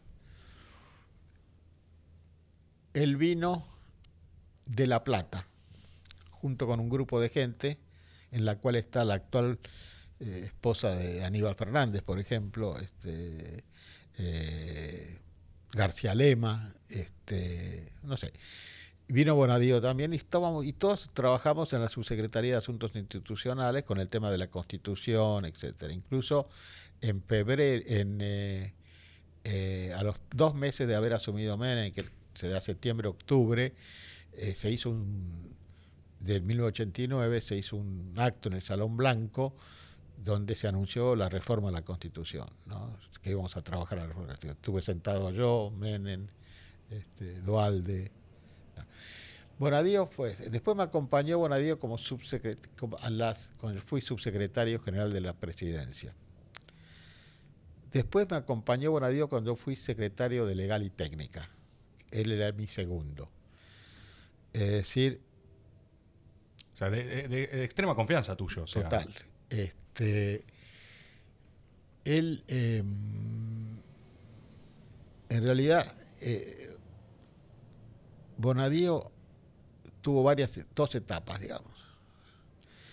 Mientras estuvo trabajando conmigo, él me pidió ser designado juez. Él lo pidió. Él lo pidió. En, cuando éramos, cuando yo estaba en la subsecretaría, en la Secretaría de Legal y Técnica. Y bueno, se lo designó juez. Yo no quería designarlo juez. ¿No? No, ¿Por qué? porque me daba la impresión, que me dio el tiempo la razón, de que cualquier cosa que hiciera me la iban a atribuir a mí.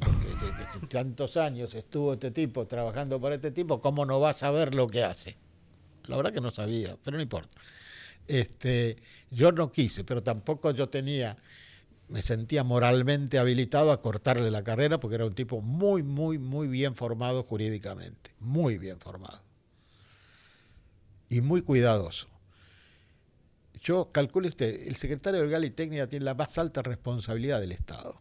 La gente no lo entiende, no lo sabe, pero es uno de los puestos más importantes del, del gobierno, y si no el más importante, porque es el que cuida la firma del presidente.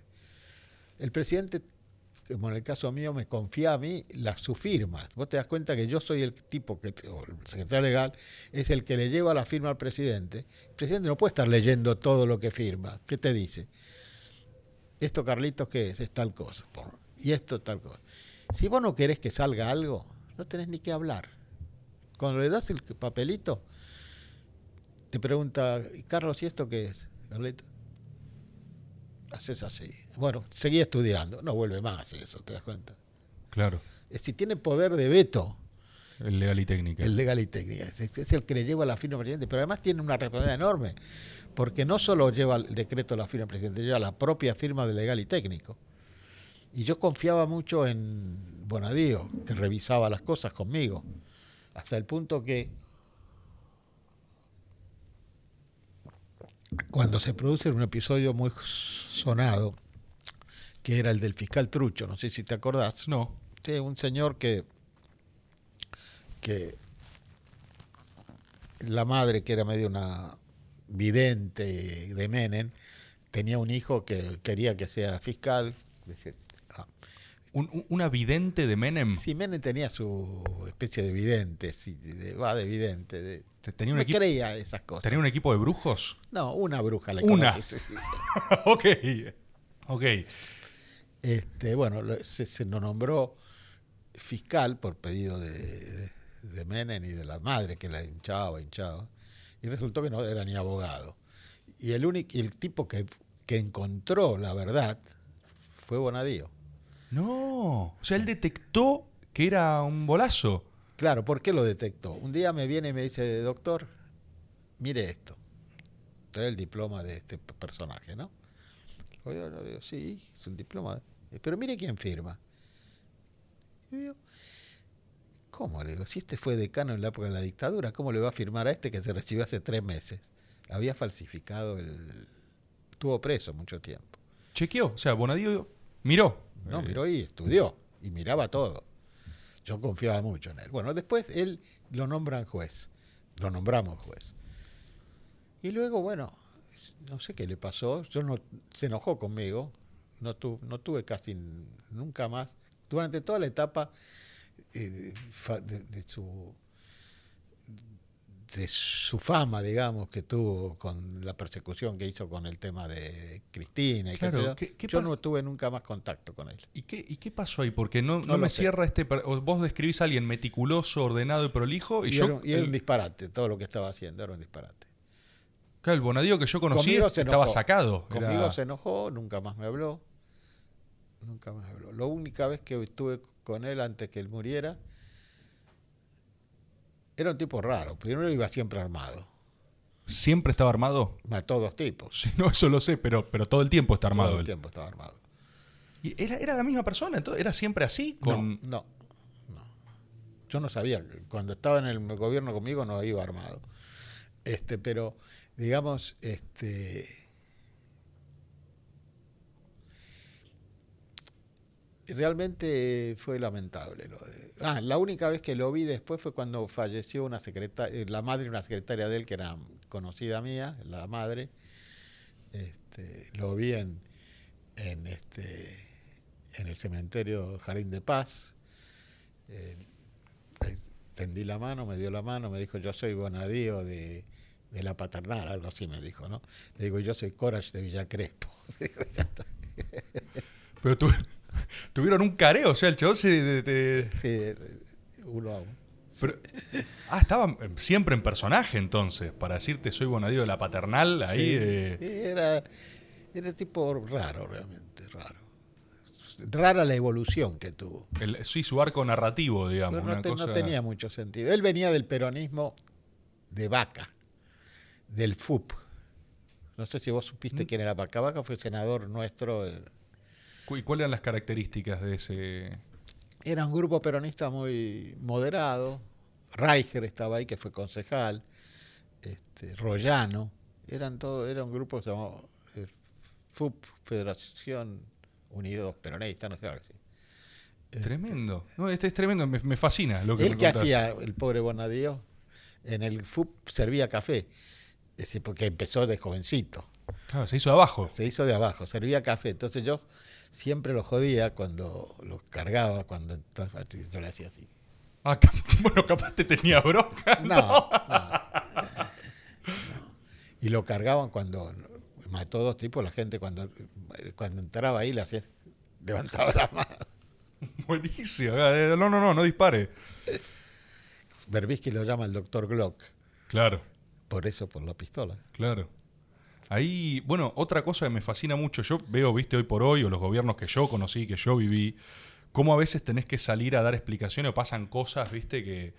Y, y me interesa preguntarte tu perspectiva, o sea, del otro lado, vos muchas veces poniendo la cara a los micrófonos justamente, y, y ahí es donde digo que había como episodios salientes. Por ejemplo, cuando fue todo lo de, no sé, eh, la, la venta de armas, ¿no? A Croacia, creo Sí, que sí. era.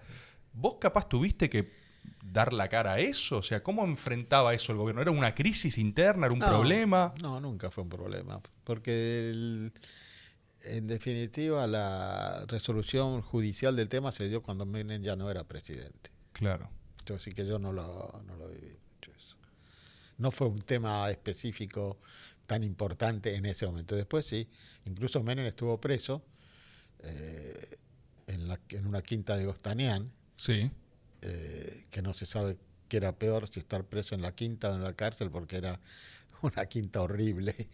Este, pero bueno, este, yo lo visité, visitaba casi todos los días. Es que en, en ese momento él estaba casado con la Boloco. Y otros, y por ejemplo, se me ocurren otros, no sé, eh, bueno, todo lo, lo de Chabran también fue ahí, ¿o no? Lo de Yabrán es, es- Yabrán fue un tema de disputa entre dos, entre el ministro Cavallo y Yabrán, el tema de Federal Express y todo ese tema del correo, etcétera, ¿no? Y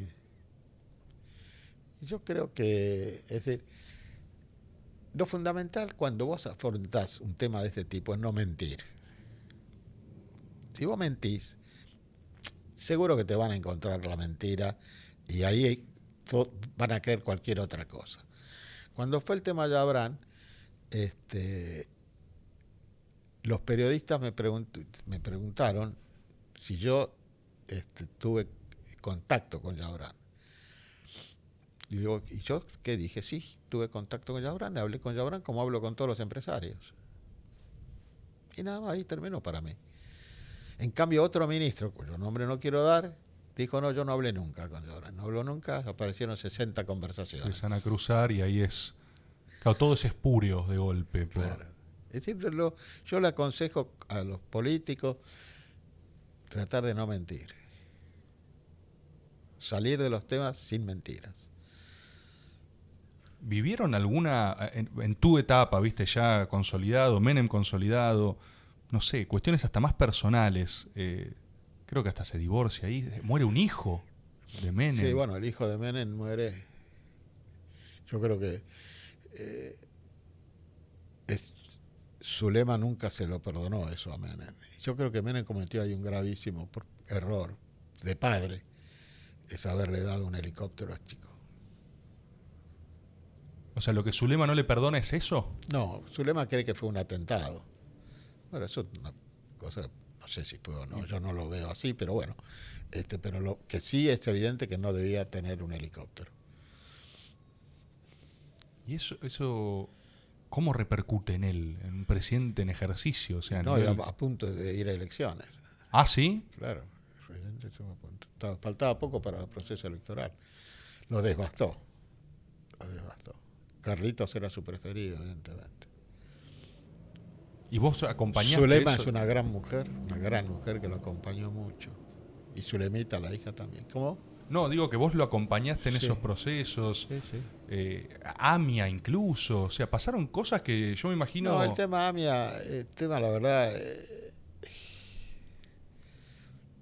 Menem es el, el presidente que mejor se comportó con la comunidad judía. Fue el primer presidente que visitó Israel, por ejemplo. Nunca había un presidente visitado Israel. Alfonsín no quiso ir a Israel, por ejemplo. Menem fue, yo, yo lo acompañé a Menem cuando fuimos a Israel. Este, eh, lamentablemente no hay, el tema AMIA no tuvo ninguna aclaración de, de sus perpetradores, ¿no es cierto? Incluso Menem autorizó que venga al país el FBI, la CIA, todo, hicieron todas investigaciones muy flojas, muy flojas. La verdad, muy flojas. Este, y esta es una de las grandes deudas que tiene el país, más que Menem, porque se demostró ningún otro gobierno avanzó absolutamente nada sobre ese tema. No porque no se quisiera, imagínense cuando venían a decirme, mire, que Menem con cubre, digo, pero escúchame, muchacho, ¿qué más, qué mejor puede ser para Menem que descubrir quién fue? ¿Qué prestigio mayor le puede aportar a un presidente que saber quiénes fueron los autores de este atentado? ¿Por qué no lo va a hacer? Es así. Pero son cosas que se internalizan y bueno, pasa esto. ¿Sabes aparte por qué te pregunto estas cosas? Es como que cuando yo comparo algunos problemas presentes o crisis políticas actuales, y es como que reviso el periodo del menemismo, me da como la impresión de que tenía como el cuero muy duro. Como, como si las balas no o no entrasen o... Lo que pasa es que, lo que pasa primero es que nosotros no nos escondíamos.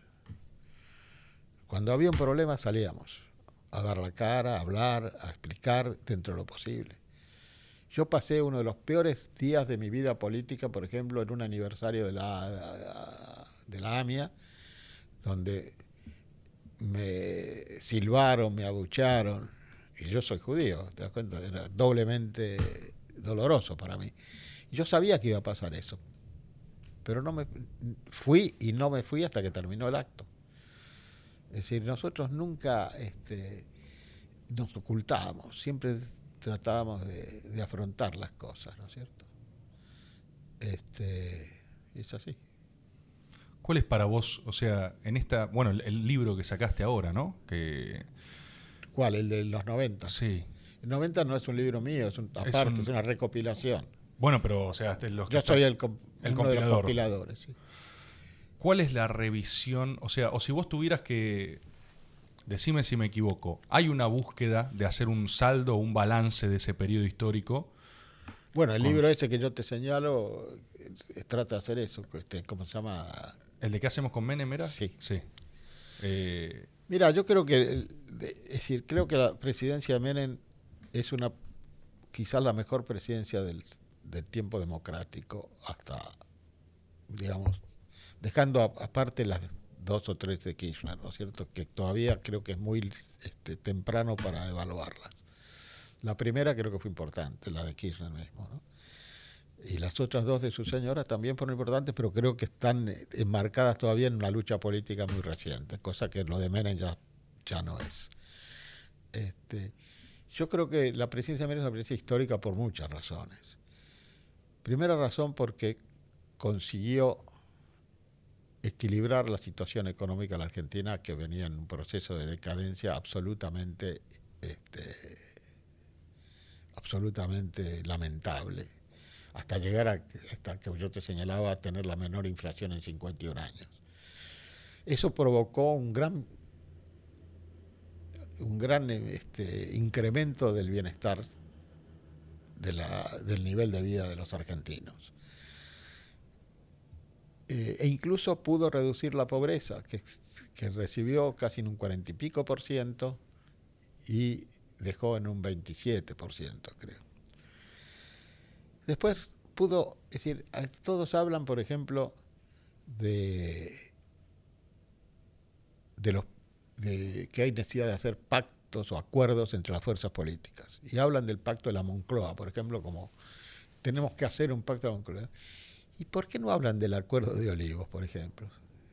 Que fue mucho más importante para la, para la Argentina que lo de la, Moncloa, para España, que le dio una constitución a la Argentina.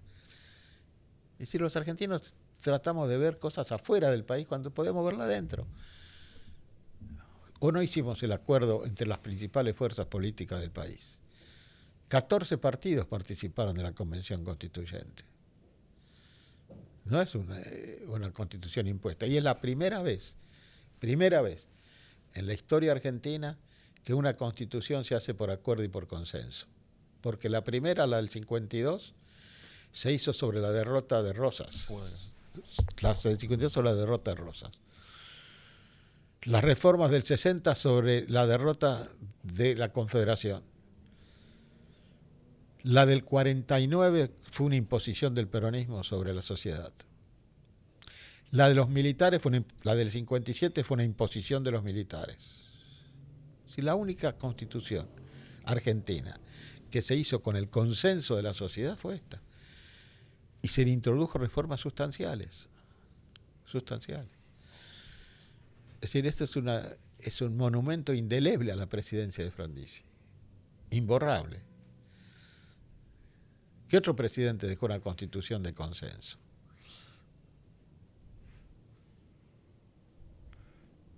Y cuando se critica el periodo, por ejemplo, como una suerte de eh, privatización ¿no? de los principales medios de soberanía. Yo, creo que estamos, en eso tenemos que distinguir de qué estamos hablando. A ver. Porque si hablamos de las joyas de la abuela, yo me pregunto, por ejemplo, bueno, tú eres muy joven, pero puedes consultar a tus padres o a, a quien tengas. Antes de que Menem privatizara eh, las comunicaciones, los teléfonos. Ah, ¿Puedo parar un minuto? Sí, sí, sí, no pasa nada. Gonzalo Vergara. Atendé si querés, pero fíjate que no salga eh, por el. Hola. Silenciar el micrófono. Hola. Así hacemos un pequeño espacio. Y si se escucha algo, yo lo mantengo acá en el micrófono, mantenerme acá la cámara aunque sea. El compañero Carlos Vladimiro Corach atendió un llamado. Eh, un llamado importante que sucedió en el medio de este método. Así que yo voy a aprovechar para presentar a nuestra producción acá, presente, haciendo este programa. Tenemos a nuestra productora ejecutiva, la Sus Leunda. Tenemos a Trinidad eh, Rebord. Sí, quiero un vasito agua, por favor. Esta vez eh, nuestro querido Tommy Cislián, nuestro productor audiovisual, se ha tenido que retirar, pero dejó al inigualable Joaco. Joaco, ¿querés dar algún dato más tuyo para que la gente sepa de tus conocimientos técnicos y especiales? No, Joaco no quiere decir absolutamente más nada, pero en este momento está operando las cámaras él. Che, y aprovecho para preguntar, ¿qué pasó que no pudimos encontrar el video de los mariachi? ¿No, ¿No aparece ahí en el costado? Bueno, está bien, no importa. Invitamos a la gente en este momento mirando el método, cosa que como bien saben no se va a cortar y no sabemos cuánto más puede durar eh, la llamada de Carlos, eh, a googlear estas cosas. Googleen. Estamos hablando con una persona que lo despertaban a las 7 de la mañana los periodistas y tenía 80 micrófonos alrededor de la cara. ¿Ya está volviendo eh, el estimado Carlos? Pasa al baño, igualmente. Carlos nos informa que... Si lo buscamos, busquémoslo, total, no hay ningún problema, no pasa nada. Yo mientras tanto les hablaré algunas cosas que estamos eh, barajando para con el método. Eh, la primera es que a partir de este momento de este momento que ustedes están viendo, y por qué no, decírselos ahora, antes que en cualquier otro lugar, este quizás sea el último método de este año. Pero no lo sabemos, no lo sabemos, porque hay algunas conversaciones promisorias con algunas personas que sería interesante como para cerrar, pero quizás, quizás, quizás quiero que lo sepan, quiero que lo aprecien mientras están escuchando esto en sus distintos dispositivos, eh, YouTube, Spotify, mucha gente lo escucha en Spotify también. Esto creo que nunca lo anunciamos en ningún lado, pero está en Spotify obviamente. Quizás están escuchando la última emisión del método en este año, 2021. Y después volvemos. Y me decís que no se encontró. No hay registro. Lo borraron. Lo borraron la despedida de los mariachi, impresionante. Tenía una gana de verlo, lo contó, pues un delirio absoluto.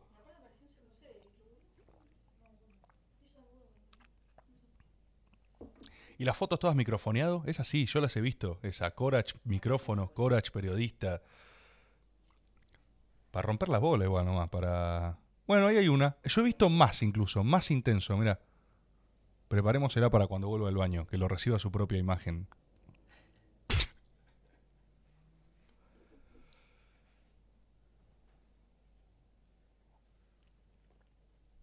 Ese es conocido también, el que está ahí a la derecha. No sé el nombre. Creo. ¿O estoy flasheando? Creo que sí. Creo que es uno que está ahora. ¿Cuánto tiempo vamos? Una hora cuarenta y siete. Ya casi Mm. horas. Ah, mirá. ¿Lo sentías más corto? Lo sentí más corto. Pensé que hablamos menos tiempo. No, no. Hubo, hubo un buen, una buena intro también. Claro, sí, sí, sí. Sí, tal cual.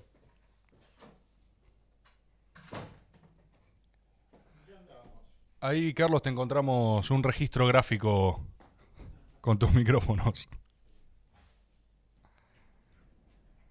No, ¿sabes que estábamos charlando eh, mientras te acomodás? Eh, estábamos hablando justamente de la, de la, de la suerte de crítica al periodo eh, con respecto a las privatizaciones, viste, a los espacios, así. Guarda acá para que te acomode, aprovecho mientras. Ahí y te dejo. En el periodo anterior a conseguir un teléfono era imposible. Imposible. Incluso, la gente compraba un pequeño departamento con teléfono para poder trasladarlo a un departamento mayor. Era imposible. Se hizo un plan en la época de Alfonsín que fracasó totalmente. ¿Vos te imaginás lo que hubiera sido este país si Menem no logra modernizar las comunicaciones? ¿De qué internet nos íbamos a estar hablando? ¿De qué wifi? Así que eso de las joyas de la abuela es, es muy, muy relativo. Después, IPF. Nosotros en IPF, ¿qué conseguimos? El autoabastecimiento. Nosotros exportábamos petróleo y gas. Se perdió. Se perdió. Que, que haya habido privatizaciones mal hechas, puede ser, seguramente. Puede ser.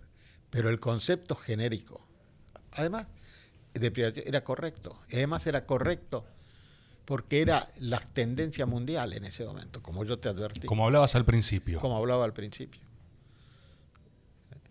Este, pero, no, en general, es decir, no sé si hay alguna privatización en especial lo que querés preguntar, pero lo que, lo, lo que yo te puedo decir es que en general las privatizaciones fueron muy beneficiosas para el país. Después el salto en la explotación agropecuaria que hubo acá en el país. ¿Por qué? Porque se modernizó. Se permitió el ingreso de nuevas maquinarias, de nuevos este, eh, sistemas de, de- de riego. Es decir, la Argentina se abrió al mundo. Es más, el tema de la convertibilidad, por ejemplo. Sí. El peronismo pierde las elecciones con De la Rúa. ¿Por qué? Porque mientras la sociedad argentina tenía la convertibilidad como un ícono que no se podía tocar, cosa que era errado, que había que haberlo modificado un poco, quizás la canasta de monedas o, qué sé yo, yo no soy economista, pero mientras toda la sociedad argentina digo, no, ¿cómo va a tocar la... la- la-?" Nuestro candidato hablaba contra la convertibilidad todo el día Dualde hablando contra la conver- contra la- ¿Y qué pasó entonces?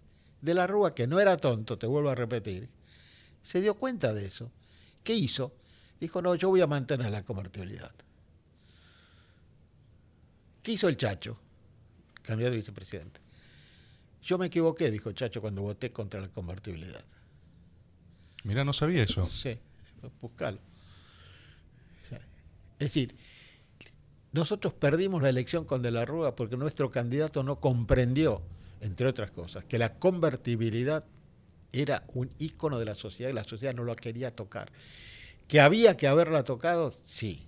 Quizás había que haberla tocado antes o después, pero había que haberlo hecho. Después, bueno, ya fue un caos eso, ¿no? Todo el gobierno, después. La segunda etapa de Caballo no fue buena. Y respecto de Caballo, yo te digo que eh, Caballo podía haber seguido, seguido siendo ministro de Menem siempre, salvo que el problema que hubo es que en un momento dado Caballo pensó que él podía ser presidente. Así, así de claro fue. Yo creo que el punto de quiebre de él sobre este tema, cosa legítima, que yo no la critico, fue cuando Fernando Enrique Cardoso en Brasil llegó a presidente, Claro. que había sido un exitoso ministro de Economía. Claro, dijo, sigo yo. ¿Por qué no yo? ¿Y Menem cómo lo tomó eso?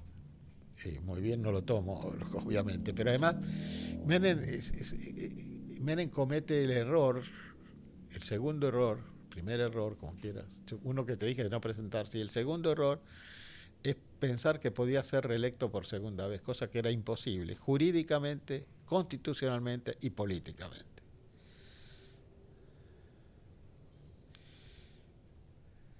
Políticamente. políticamente. No, no podía ganar nunca una elección, de hecho no la, pu- no la ganó. Y tenés también. ¿Vos, vos crees que el, el me- el menemismo se inscribe entonces en una tradición de peronismo? O sea, tenés una. Totalmente. El peronismo. Mira, pocos meses, un mes y medio después de dejar el gobierno, en el diario Clarín de la Ciudad de Buenos Aires, yo escribí un artículo que llama El menemismo no existe. Es decir, eh, Ahora esto- estás un poquito lejos, Carlos. estos ¿eh? No, fenómenos, estos fenómenos, eh, menemismo, kirchnerismo, esto, son fenómenos circunstanciales mientras dura la vida eh, y el liderazgo del, del nombre que llevan, ¿te das cuenta? Sí. Pero después termina, se subsume en el peronismo. ¿Son etapas del peronismo? Claro, porque, y lo dijo bien Cristina la vez pasada, Cristina Kirchner. Es decir, cuando nosotros nos dicen menemistas después del gobierno es porque nos quieren excluir, nos quieren estigmatizar. Hizo lo que escribí yo. Nosotros no somos menemistas, somos peronistas.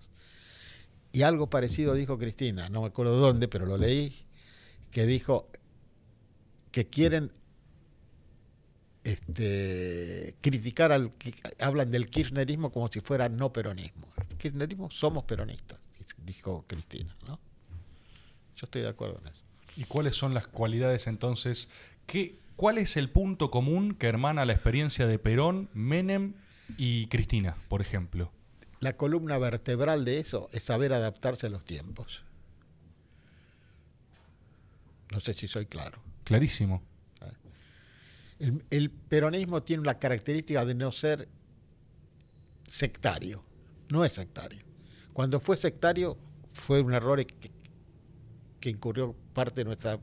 del- porque, para ser claros, lo que integró Montoneros no era lo peor de la juventud argentina, era lo mejor.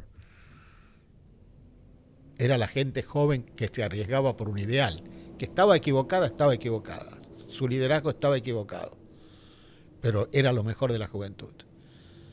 Por eso hay como un como un vacío de parte de la juventud, todo lo que murió en esa época, todos los desaparecidos. ¿Vos te imaginás lo que la Argentina podía haber sido con todos esos jóvenes cultos, idealistas, etcétera, en una posición constructiva? Sí, es una generación que le robaron a la Argentina. le robaron a la Argentina. Una generación de dirigentes. de dirigentes y de, de, de hombres útiles al país. Ah, Desgraciadamente es así. Y vos en la crítica decís que faltó como esa acepción de adaptarse a los tiempos, de comprensión del tiempo histórico, De, quizás. compren- de la- de la juventud. La juventud esa le faltó comprensión de Perón. De saber. Perón era muy conservador. Perón era, era muy conservador. Era un militar. Nunca te tenés que olvidar de eso. Nunca te tenés que olvidar. Para saber realmente dónde estás parado. Entonces, ¿Vos crees que López Rega eh, lo dominaba Perón? no, no, no creo. Sí creo que algunos después tenían sus agendas, ¿no? Que intentaban empujar, correr, la hacían... Pero eso es otra cosa. Es otra cosa. Este. Yo siempre. Entonces, por eso, cuando me hablan a mí, yo no soy cristianista ni, ni kirchnerista, yo soy peronista. Pero cuando me hablan, por ejemplo, contra el Instituto Patria, yo lo defiendo, porque creo que ese instituto forma gente, que es muy importante. Yo no veo ningún otro partido político institutos que formen gente. Forman dirigentes, forman cuadros. Claro, por momentos parece que se pierde un poco esa tradición, ¿no? De la formación de cuadros al interior de la política. Bueno, pero si perdés esa tradición y no formás cuadros, ¿qué es la política? Una rebatiña de cargos. ¿Qué sentido tiene? ¿Y qué es la política para vos? La política, uno.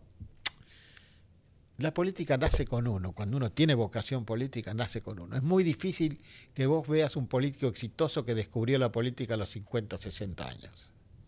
Es muy difícil. Es una pasión que vos le vas adentro del servicio público.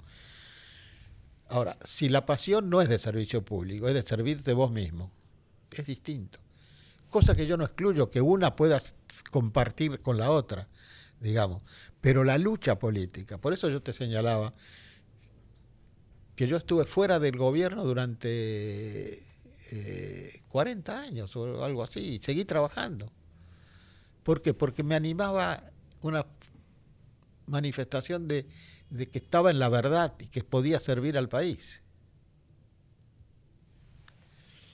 Clarísimo. Bueno, Carlos, no sé si querés decir, contar. Yo estoy. eh, perdón, mi, eh, me, me emociona como mucho ver eh, la traducción de tu vocación política también, ¿viste? O todo un periodo histórico enorme para mí, que yo capaz he estudiado, me he aproximado más de lejos y vos lo. Lo he vivido. Claro, lo has vivido. Es muy loco, es muy loco, viste, ir hablando esos procesos paso a paso y que en última instancia con diferencias, críticas, luces y sombras, eh, todos los procesos políticos están hechos de gente, con vocación, digamos. La Eh, Argentina eh, tiene una historia muy difícil. Eh, entre las invasiones inglesas y, los años 70, 1870, hubo casi 100 batallas internas, militares, estamos hablando, confrontaciones, intentos de golpe de Estado, etcétera. Es un país que, que tiene poca cohesión, desgraciadamente. Porque yo lo que vos observás de alguna manera es que el argentino en general no se siente no siente que su suerte está ligada a los demás argentinos. Y eso es muy importante para la conformación de una nacionalidad. Es decir, eh, hasta inventamos una especie de metalenguaje que no existe en ningún otro lugar del mundo. Si vos lo vas a intentar en otro lugar del mundo, no te van a entender. Cuando vos decís, ah, mira vos, fulanito se salvó. ¿Y quién salvó? Del naufragio general. ¿Cómo se salvó? No importa. Robó, mató, se salvó. ¿Qué quiere decir salvó? Tiene un, una estructura económica importante. Es decir, ese es un metalenguaje que no existe en el mundo. Claro, en otros países la gente capaz le va bien, no es que se salva Claro. de su... Pero que eh, en Estados Unidos, el tipo que le va bien, en general en la cultura anglosajona y protestante, revaloriza mucho el éxito. Sí, Nosotros tenemos una cultura judeo-cristiana para la que el éxito es un demérito. Tenés que justificar el éxito. Y no está bien visto. Eso lo dice Weber en la ética protestante, claro. La, la lógica... La lógica de la ¿cómo es? de los términos, etcétera, ¿no? Pero Max Weber lo- cuando dice lo analiza desde la otra ética. ¿No es cierto? Es decir, nosotros tenemos la historia nuestra, por ejemplo. Hay tantas historias como visiones políticas tiene la gente. Por ejemplo, hace poco se celebra el- la batalla de obligado como el Día de la Soberanía. Sí, Pero, ¿qué es la batalla de obligado? ¿Alguien se puso a ver qué significa la batalla de obligado? tiramos unas cadenas y les dificultamos el paso ¿Por, por qué? un Porque rato ¿A quién servíamos? ¿Al país? No. a los intereses nacionales. No, a Buenos Aires. Solamente a Buenos Aires. Porque ¿cuál era el objetivo de bloquear el paso de las flotas extranjeras río arriba? Impedir la libre navegación de los No, ríos. por- impedir que desde los puertos correntinos y los puertos Claro, entrerrianos monopolio- pudieran comerciar. Y ese es el Día de la Soberanía Nacional. te van a bancar mucho en Córdoba con lo que estás diciendo, No, ¿no? no. En Entre Ríos, en el- Pero es que es así. Es decir, cuando, cuando las 13, nosotros nacemos con 13 provincias, son las provincias históricas. Esas 13 provincias, cuando se conformó el sistema federal, no dependían de Buenos Aires, porque estaban más ligadas al Alto Perú a Perú. de donde venía, no se tenían que financiar con el puerto de Buenos Aires, venían las cosas del Alto Perú. Cuando la Argentina, cuando nuestro ejército pierde el Alto Perú, ahí se potencia Buenos Aires. Y se potencia el puerto de Buenos Aires. A partir de esto, todos los conflictos son con el puerto de Buenos Aires. Son para defender el puerto de Buenos Aires. ¿Rosas, que, Rosas es federal? No. Rosas es el primer defensor del puerto de Buenos Aires. Lo hizo en, la- en obligado. Y los- cosa que era el interés de su...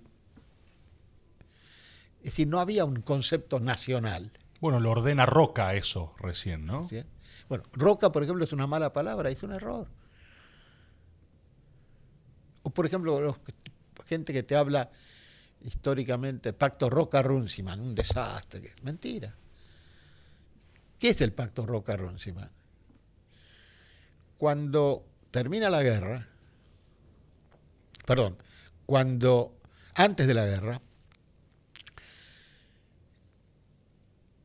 las naciones que forman el Commonwealth, Nueva Zelanda, Australia, etcétera, empiezan a crecer, a tener mejores rodeos, mejores carnes, empiezan a progresar, compitiendo con nosotros, que éramos los proveedores hasta ese momento al, al- al Commonwealth a Inglaterra de esos productos. ¿Qué exigen entonces los este, países del Commonwealth a Inglaterra? terminen con la Argentina. Acá hay que comprarnos a nosotros. ¿Por qué van a estar comprando en la Argentina? Sin embargo, con gran visión histórica, los ingleses y los argentinos firman un pacto, el Pacto Ro- Roca-Runciman, que dura muchísimos años más, que se, que se renovaba cada cuatro años y que nos permite seguir abasteciendo a Inglaterra y progresando porque para eso la época de los 30, de los 40 fue un gran progreso nacional, aparte de la, de- del fraude, etcétera, hubo un gran progreso económico nacional. Firman el pacto Roca-Runciman, el hijo de Roca, Lord Runciman en Inglaterra, y esto se prolonga. ¿Se prolonga hasta cuándo? Hasta que los ingleses no quieren firmar más, porque ya no pueden sostener las este, disputas con su con las naciones del Commonwealth. Que, es- que eso pasa en el segundo gobierno de Perón, que es cuando nosotros, em- cuando Perón, tal, Exacto, volvemos al principio, digamos. Es el arco completo. claro. Entonces hay algo muy preponderante para vos del arte de adaptarse a las circunstancias. Es el, ese es el peronismo. Por eso el peronismo, por eso el peronismo, tiene tanta resiliencia en la vida política nacional. Porque es como una estructura permanente que se va adaptando para gobernar a los tiempos. Claro, mucha gente cuando le decís eso lo suena como, claro, se adaptan a lo que les conviene Sí, le conviene al país, no lo que les conviene a él. al país. Al país le conviene. ¿O qué le conviene? Que los tipos digan, no, vamos a seguir diciendo pelotudeces porque eh, la dije toda mi vida. No es así. Y eso ocurre en todos los países del mundo, ¿eh? no solamente en la Argentina. Fíjate Macron en, Francia, la Merkel en Alemania. Además, lo que lo que es importante es, es decir, que en la Argentina hay cosas que tiene que corregir, pero nosotros tenemos cosas muy, muy positivas también, ¿no es cierto? Es decir, es una sociedad que en algunos aspectos es muy solidaria también. Muy solidaria. Pero tenemos que inculcar en la juventud que quiera hacer política, que la política no es solo obtener un cargo público, es militar. Y eso me parece importante que se haga. Buenísimo. Bueno, Carlos, te agradezco por haber venido. Muy bien. Eh, te agradezco por tu tiempo, una cantidad eh, inmensa. Y sí, estuvimos más de dos horas, me parece, hablando, o dos horitas hablando. Perfecto. ¿Eh? Dos horas diez. Mira. ¿Qué te parece? Espectacular, ¿viste? Como quien no quiere la cosa. Pero bueno, el mismo decoro y deferencia que tenías para con el periodismo en su momento, yo la sentí acá también. ¿eh? Ah, bueno, me Eh, alegro. Yo no soy periodista, pero bueno, lo dicen, di- los medios dicen que sí, así que capaz tienen razón, qué sé yo. Pero bueno, eh, Carlos, muchísimas gracias, espero que la hayas pasado bien. Sí. Mándame una grabación si la tenés cuando la tengas. Por supuesto, te mandamos todo. ¿Me das el teléfono? Gracias. Acercamos el ¿Puedes co- celular cortar? y eh, nos despedimos entonces, ¿no? ¿Estamos ahí, Joaco? Muchas gracias. ¿eh?